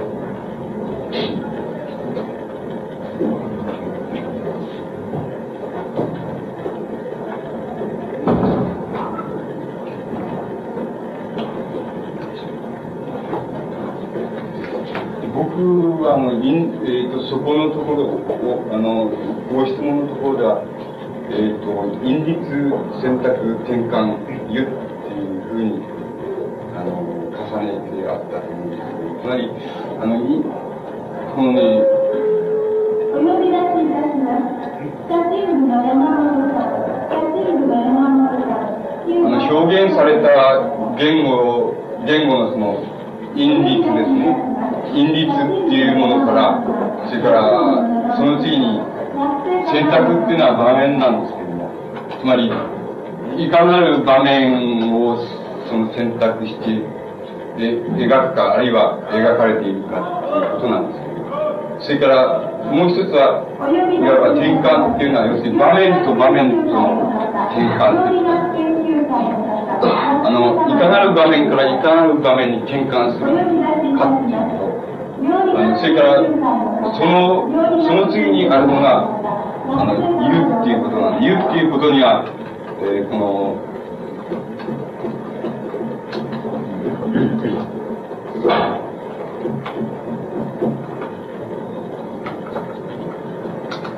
意味的な言うと像的な言うっていうのがある。それで、もちろん現実的には大なり小なり、意味的な言うの要素が大きいか、大きくてこの像的な湯の、あの、要素が少ないかっていう、そういう二重性として出てくるわけですけども、いずれにしよ、本質的には意味的な言っていうのと動的な言っていうのが分かれる。で、大体言語の因律って言った場合には、これは、えー、いわば、言語の、お呼び出していただきます。写真部の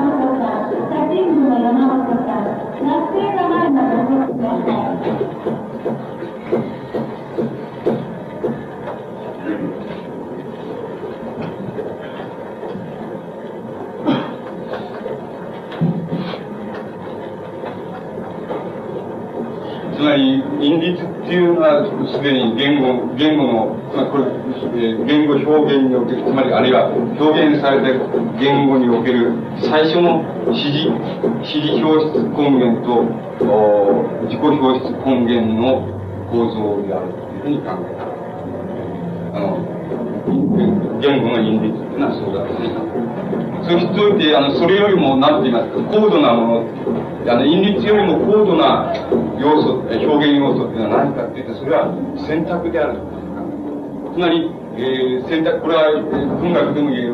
ますし、いろんな、あの、文学でも言えます。文学の創作、創造でも言えますし、文学以外の創造でも言えますけれども、まあ、何々っていう言葉の、つまり、次に、あの、何々っていう言葉をとにかく選んだっていうこと、選んだっていうことの中にすでに問題があるんだ。つまり、えー、あの、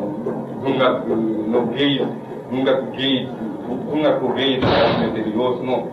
最初のもう問題が出てくるんだ。だから、あの、何を、どんな場面を選んで、えー、あの、書いたかっていうと、そのことがすでにもう、その、あの、書かれ、その、創造、創造者のこの、意識あるいは観念でもいいですけどね、そういうものの指示根源あるいは、あの、自己表、指示表出根源あるいは自己表出根源の観念あるいは意識のある現れだ。別に直線的な現れではないけれども、あの、ある現れだ。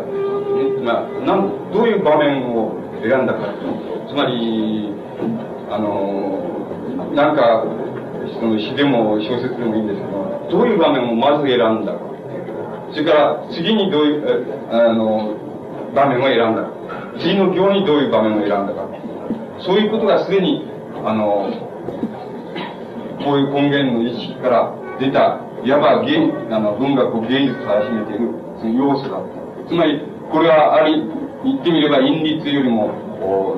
高度っていう、その高度っていうのを誤解しないで使えば、まあ、高度な、より高度な、あの、ものとしてその選択っていう問題が起こる。選択の意識なんですけど、起こる。それから、今度は転換っていうのは要するに場面と場面、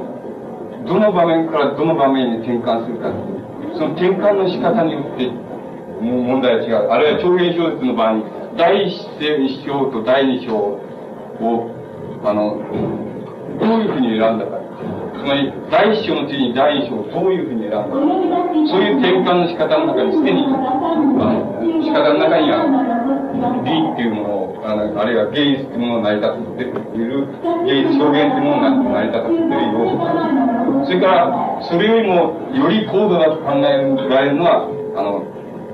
いや、あの、湯である。それまあ、シュールレアリズムみたいなのを入れれば、あの、ここに僕は概念、概念的な言うっていうふうに使っていると思います。そういう言うっていうのは、あの、展開よりもよより高度な、あの、問題だと。より高度なっていうことは、どういうことかって言いますと、うん、転換から言ってみますと、ある場面からある場面へ本当は、あの、行きたいわけです。例えば、これ、あの、長編小説の場合でも詩でもどっちでもいいですけども、ある詩ならば、例えばある一節から次の節へ行きたい場合に、あの、次の節へ行けばいいのだけれども、ここに、え例えば、あの、中間に、えー、ある別の場面を介入させて、して、この場面に至る。そういう場に、この仲介させた場面っていうのは決して、あの、この場面、つまり、何て言いますか、長編小説の、何て言いますか、この、いわばストーリーですけども、ストーリーの展開に対しては、格別の意味は持っていないけれども、しかし、あの、この場面があることによって、ここからここへの展開っていうのが、より一層、あの、まあ、あの、効果的であり得る。で、この場面自体は、決して、あの、物語の展開自体には、差したる関係はない。しかし、この場面を中間に介在させることによって、ここからここへの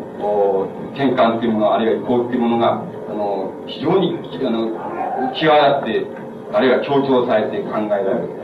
そういう場合にこれを、まあ、言うなら言うっていうわけです。これは場面と場面じゃなくても、行と行でもいい。ああるいはある言葉と言葉あでもいいわけです。例えば、あの、うん例えば足がだらだらして足がだらだらしてるって言えばまあ足足の裏足足裏裏裏足のその裏がだらだらしてるいうふうに言いたい場合がいう言いたい場合があってそれで足の裏がねその例えば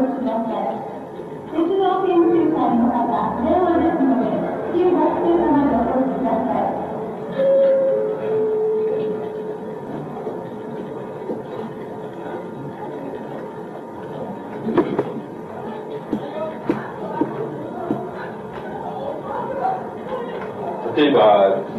象の肌のようにザラザラしていた場合に、象の肌のようにというのは、これはまあ言う、言うなんですけども、こんなものはなくても足の裏がザラザラしてるっていうことだけを見たいならば、あの足の裏がザラザラしてるって書けばいいんだけども、例えば、象の肌のようにっていうふうに言う、あの、言う、まあ、言を、これは象、文字通り象的な意味なんです。あの、その動的な湯ってものを入れることによってあのダラダラしてる。足の裏がダラダラしてるっていうその表現の本質的にとったりこう変えないそのものをいわば強調したりあの効果的にならしめたりあのもちろん失敗すればかえって逆効果になりますけどそういうふうなふうにならしめているそうならしめるそういう表現がいわば湯なんですけどもそれはもちろんこの最初の因実から始まって、その、知事消失根源というそれから、自己消失根源っていうものと、もちろん関わっています。もちろん、それがより高度に、高度に、高度に、あの、具体的に展開されたものを指していますから、で、あの、そういうような問題っていうのが出てきて、要するに、あの、これだけの問題を、基本的に文学の表現あの、文学を言語表現というふうに考える限り、これだけの問題を基本的に抽出すれば、抜き出してくれば、これ以上の表現っていうのは、現在のところありえない。あの、現在の世界文学の中で、これ以上の基本的要素を持っている表現というのはありえないということがわかります。つまり、意をもって頂点としているわけです。で、あの、だから、その場合、これだけのことを基本的な要素として、あの、想定すれば、つまり文学表現の具体的な対応というのは、もちろん解析はできます。解析もできますけれども、また、あの自らが想像する場合においてですね、自ら想像する場合において、大体、これだけのことをが、あの、想像ということの要素というのは、これ以上の要素というのはありません。大抵、あのどんな文学作品でも詩の作品でも大体こういうものを繰り返し使ってるとか重ねて使ってるそれだけのことでしてねあのそういうふうな意味ではこれはいわば表現を文学表現を成り立たせているあの非常に基本的な要素だというふうに言ってるわけです。もちろん根源はそういうことがある。が2番2番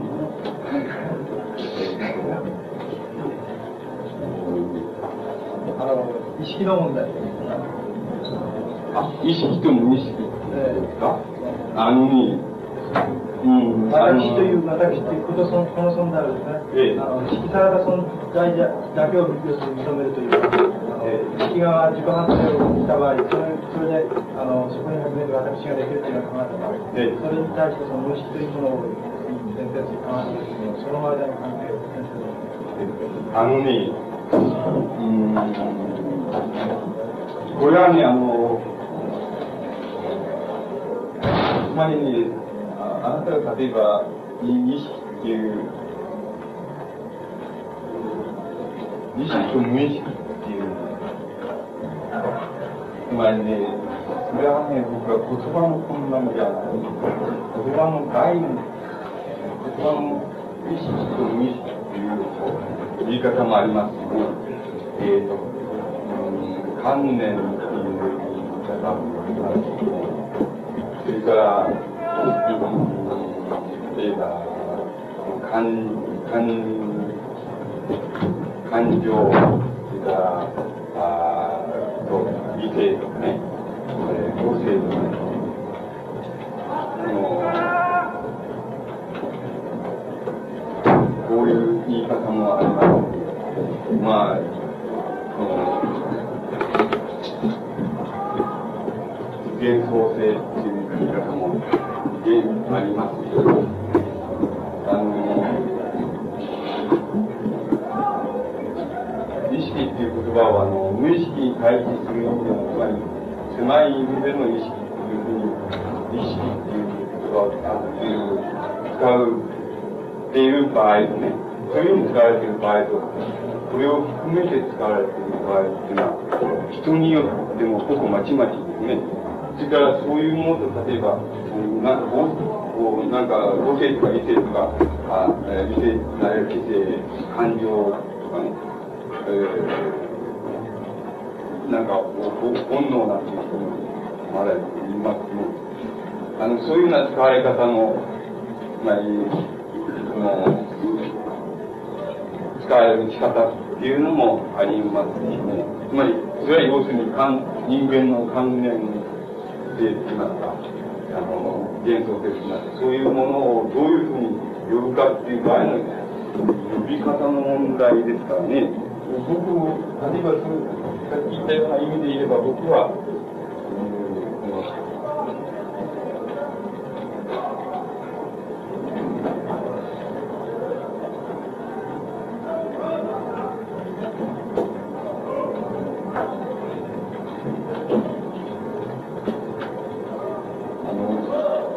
答えの原生的疎外の領域っていう場合には、あなたのおっしゃる、無意識いうような、あの、ものが含まれるのは、原生的疎外っていうのは、要するに、答えとしての、先ほど言いましたことです。言ったことの言い直しなんです、あの、自然としての答えが、の観念の、あるいは幻想的の世界を持っているこの幻想世界世界というのは自然界からの原生的な阻害の領域だそうすりますとそれは要するにこれはその中には無意識入入りますねそういうふうに僕はそういうふうに言ってるわけですよねあのだからそれは言い方の問題じゃないですかあの、フロイト、フロイトがあの、意識と無意識っていうふうに分けた場合には、あの、もうそれ、あの、分ける相当必然があるんですよ。理論的な必然がある。必然ってどうしても分けた方がいいっていうことになるわけですね。あの、その、まあ、習慣っていうのも想定してます。そうそういうのを分けた方がいいっていうふうに、あの、いいわけなんですよね。だけど、あの、それは使い方の問題ですから、あの、いいんじゃないでしょうか。あの、僕が、僕が原生的な世界っていう概念を使う場合には、もちろんこの無意識っていうのは含まれているわけです。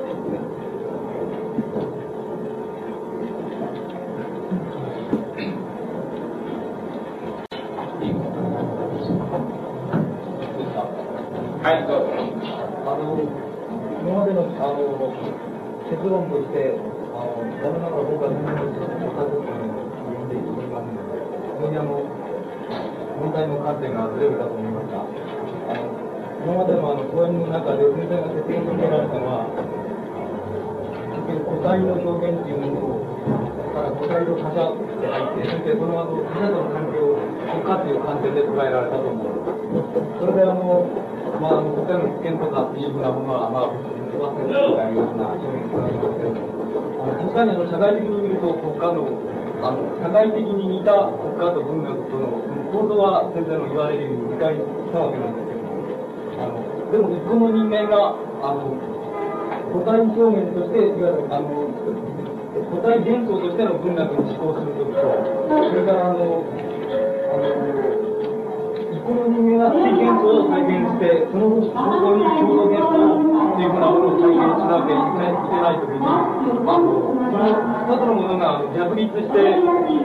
ますますその変革があるならば、我々は実際の思考の上、あの、考えることによって、あの、分裂しちゃうわけですね。そこはあの、すごくあの、だから、決してあの問題は、先生が言われたように、あの、もう、まさかも我々は解決されたような問題に考えられますけども、それが一般人間の中に体験されることを思えば、あの、ますますその変革、逆立するものであればあるほど、あの、重要な問題のように捉えるわけです。それはあの、先生、あの、仕事、あ表現としての言語っていうような中で、あの、どのような、あの、どのようなあの観点を立てて、そういうような問題を解決されるのか、あの逆立するわけですからね、あの、それをまあ古代個人の内部で言えば分裂するわけですよね。つまり共同性として、えーえー、行為している、行動している場合の自己と、それから、えー、個人、あの、個体幻想として、えー、まあ、文学を想像してるっていう自分とは分裂してしまうのでね。だから、えー、あの、共同性として、つまりどういうふうに解決してもするかというと、体的に解決するかというと、それは簡単、簡単明瞭で、あの、共同性として行動するときには、とにかくやめちゃえそれはまあ、あの、暇なときに、例えば、その暇な時間を使ってそれをやるってのはいいいですけど、あのそ、ういうことじゃなくてね、もし、彼が、その、いわば、自分を文学者っていうふうに考えているとしたらね、文学者であることをやめりゃいいよ。やめて共同性の行動をすればいい。要するに文学者として共同性の行動をするっていうようなことをしなければ、僕は簡単に矛盾が解消する。ただ、あの、例えば、あの、思想思想、あの、そういうような言い方は間違いなのかもしれません。けど、とにかく思想家っていうふうな立場は、あの、か取られるならば、それはむしろ、あの、責任があるようなものは、そんな簡単にあの分裂させちゃうと、非常にあの曖昧な立場しか出てこないんじゃないかと思います。あのね、思想性っていうのは、だから、何かっていう、どういうふうに考えるか、それ、様々なこの段階で考えられている。要するに、非常に大雑把に言って、その、そういう分裂も、両者をなんか、一つでこの、言うと同じでね、その、つなぐものですよね。比喩と同じで、つなぐものを、まあ、今仮にその両者の間における思想の領域っていうふうに考えるか。つまり思想の領域っていうのはそれだけに限るわけじゃないですけども、今の場合、その両者の間をこうつなぐ、つまりそれ自体は別にあの何も、えー、なんて言いますか、文学の創造に対しても直接、えー、有効性を持つわけでもないし、また、あの共同的な行為っていうもの、行動っていうものに対しても別に有効性を持つわけでもないけれども、しかし、あの、両者をつなぐものとして思想の領域っていうのを考えますね。そういう領域からどういうことが出てくるかと言いますと、うん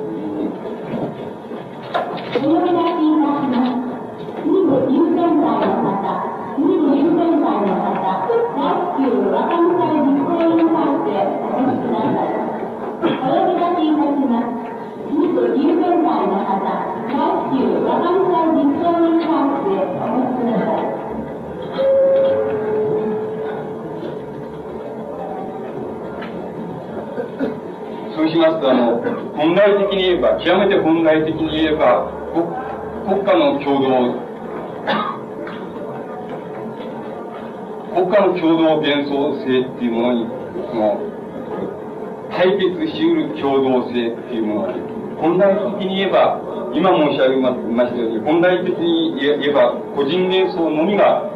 あの、逆立します。だから、本来的に言えば、個人幻想のみが、これに対抗し得ますね。あの、しかし、共同性として対抗し得るとすればね、つまり、かろ、それはかろうじてし得るとすればね、あの、つまり、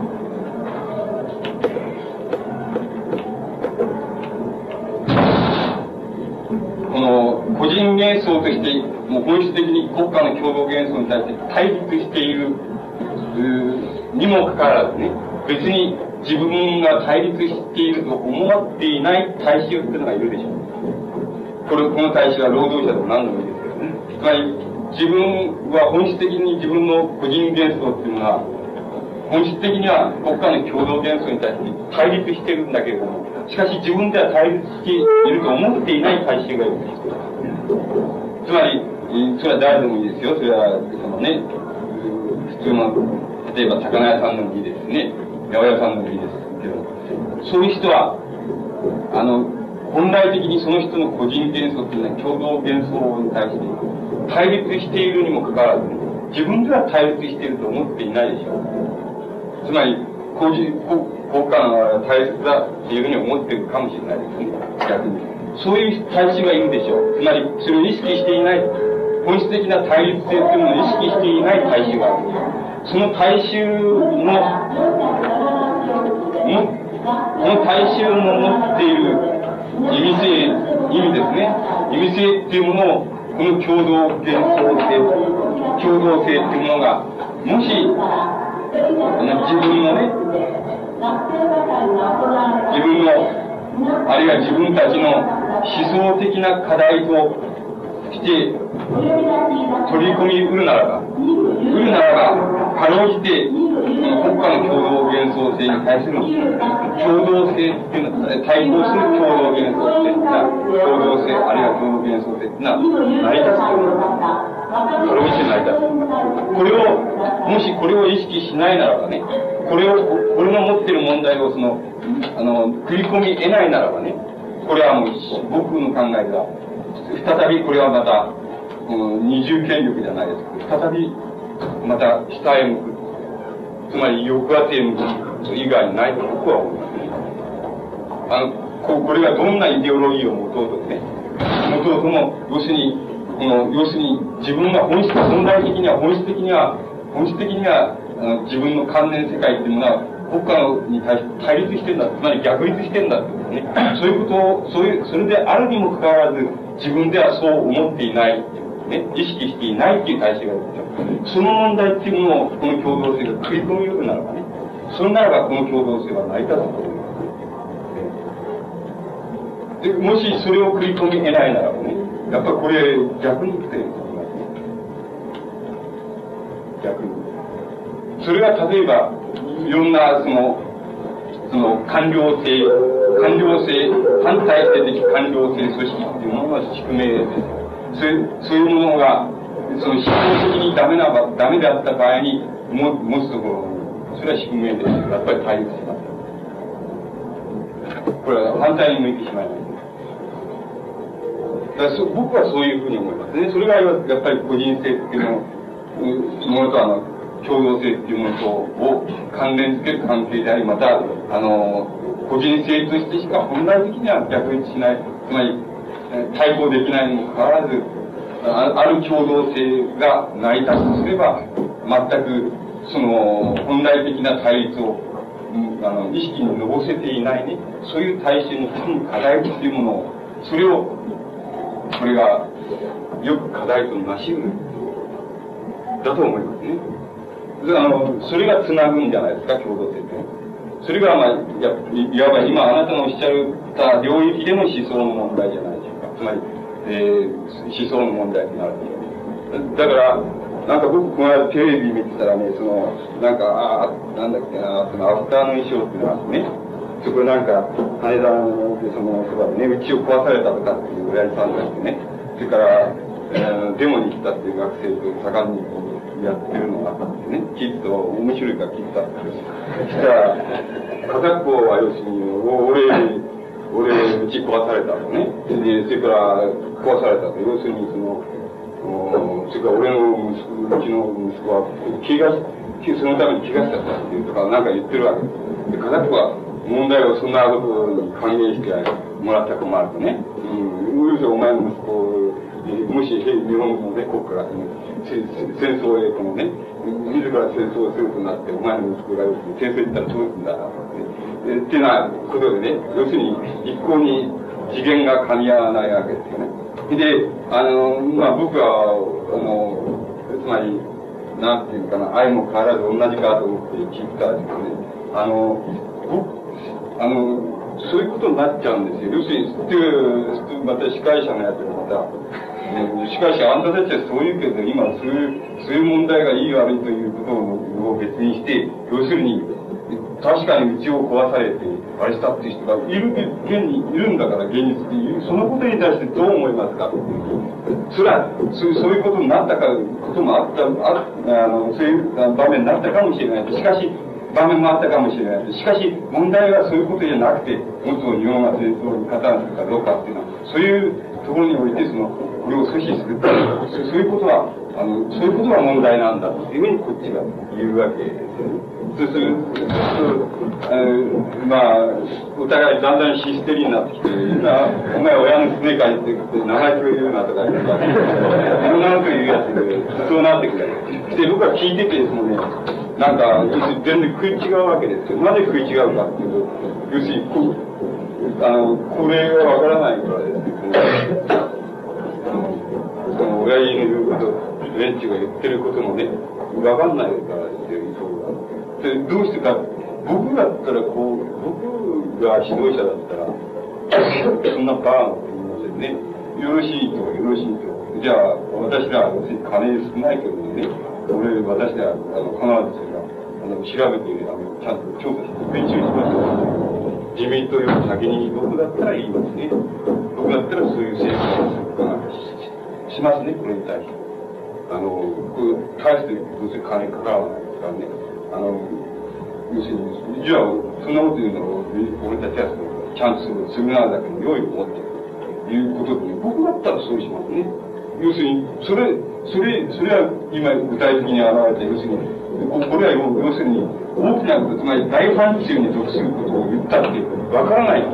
でしょう。自分で意識していないでしょう、そういうことは。意識していないけど、本当は、本来的には国家に対して逆立しているのですよ、本当に。しかし自分ではそう思っていない大衆がいるでしょう。そういうものに、そういうものの問題っていうものに思想の問題として繰り込めなきゃいけない。で、思想の問題として繰り込めるってことは具体的にも繰り込めるんですけど、どうせ、えー、そんなに、その、政府はいくら知ら、100万円かどこか、その、保証したってでしょで、そんならば、政府より先に我々はその保証する用意があるっていう、いうことにすれば、我々200万円保証する用意がある。それこそ声明出しゃいいわ出せばこれで、これで収まるとは決して治るってことじゃないですよね。それだから、支持する方に転ずるっていうんじゃないけれども、しかし、あの、問題のある、ある局面というのは具体的にも、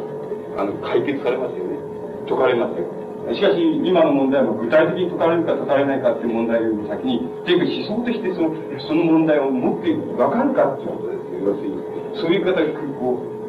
食い込めるかっていう。要するに、それがなければやっぱり反対を向きますよね。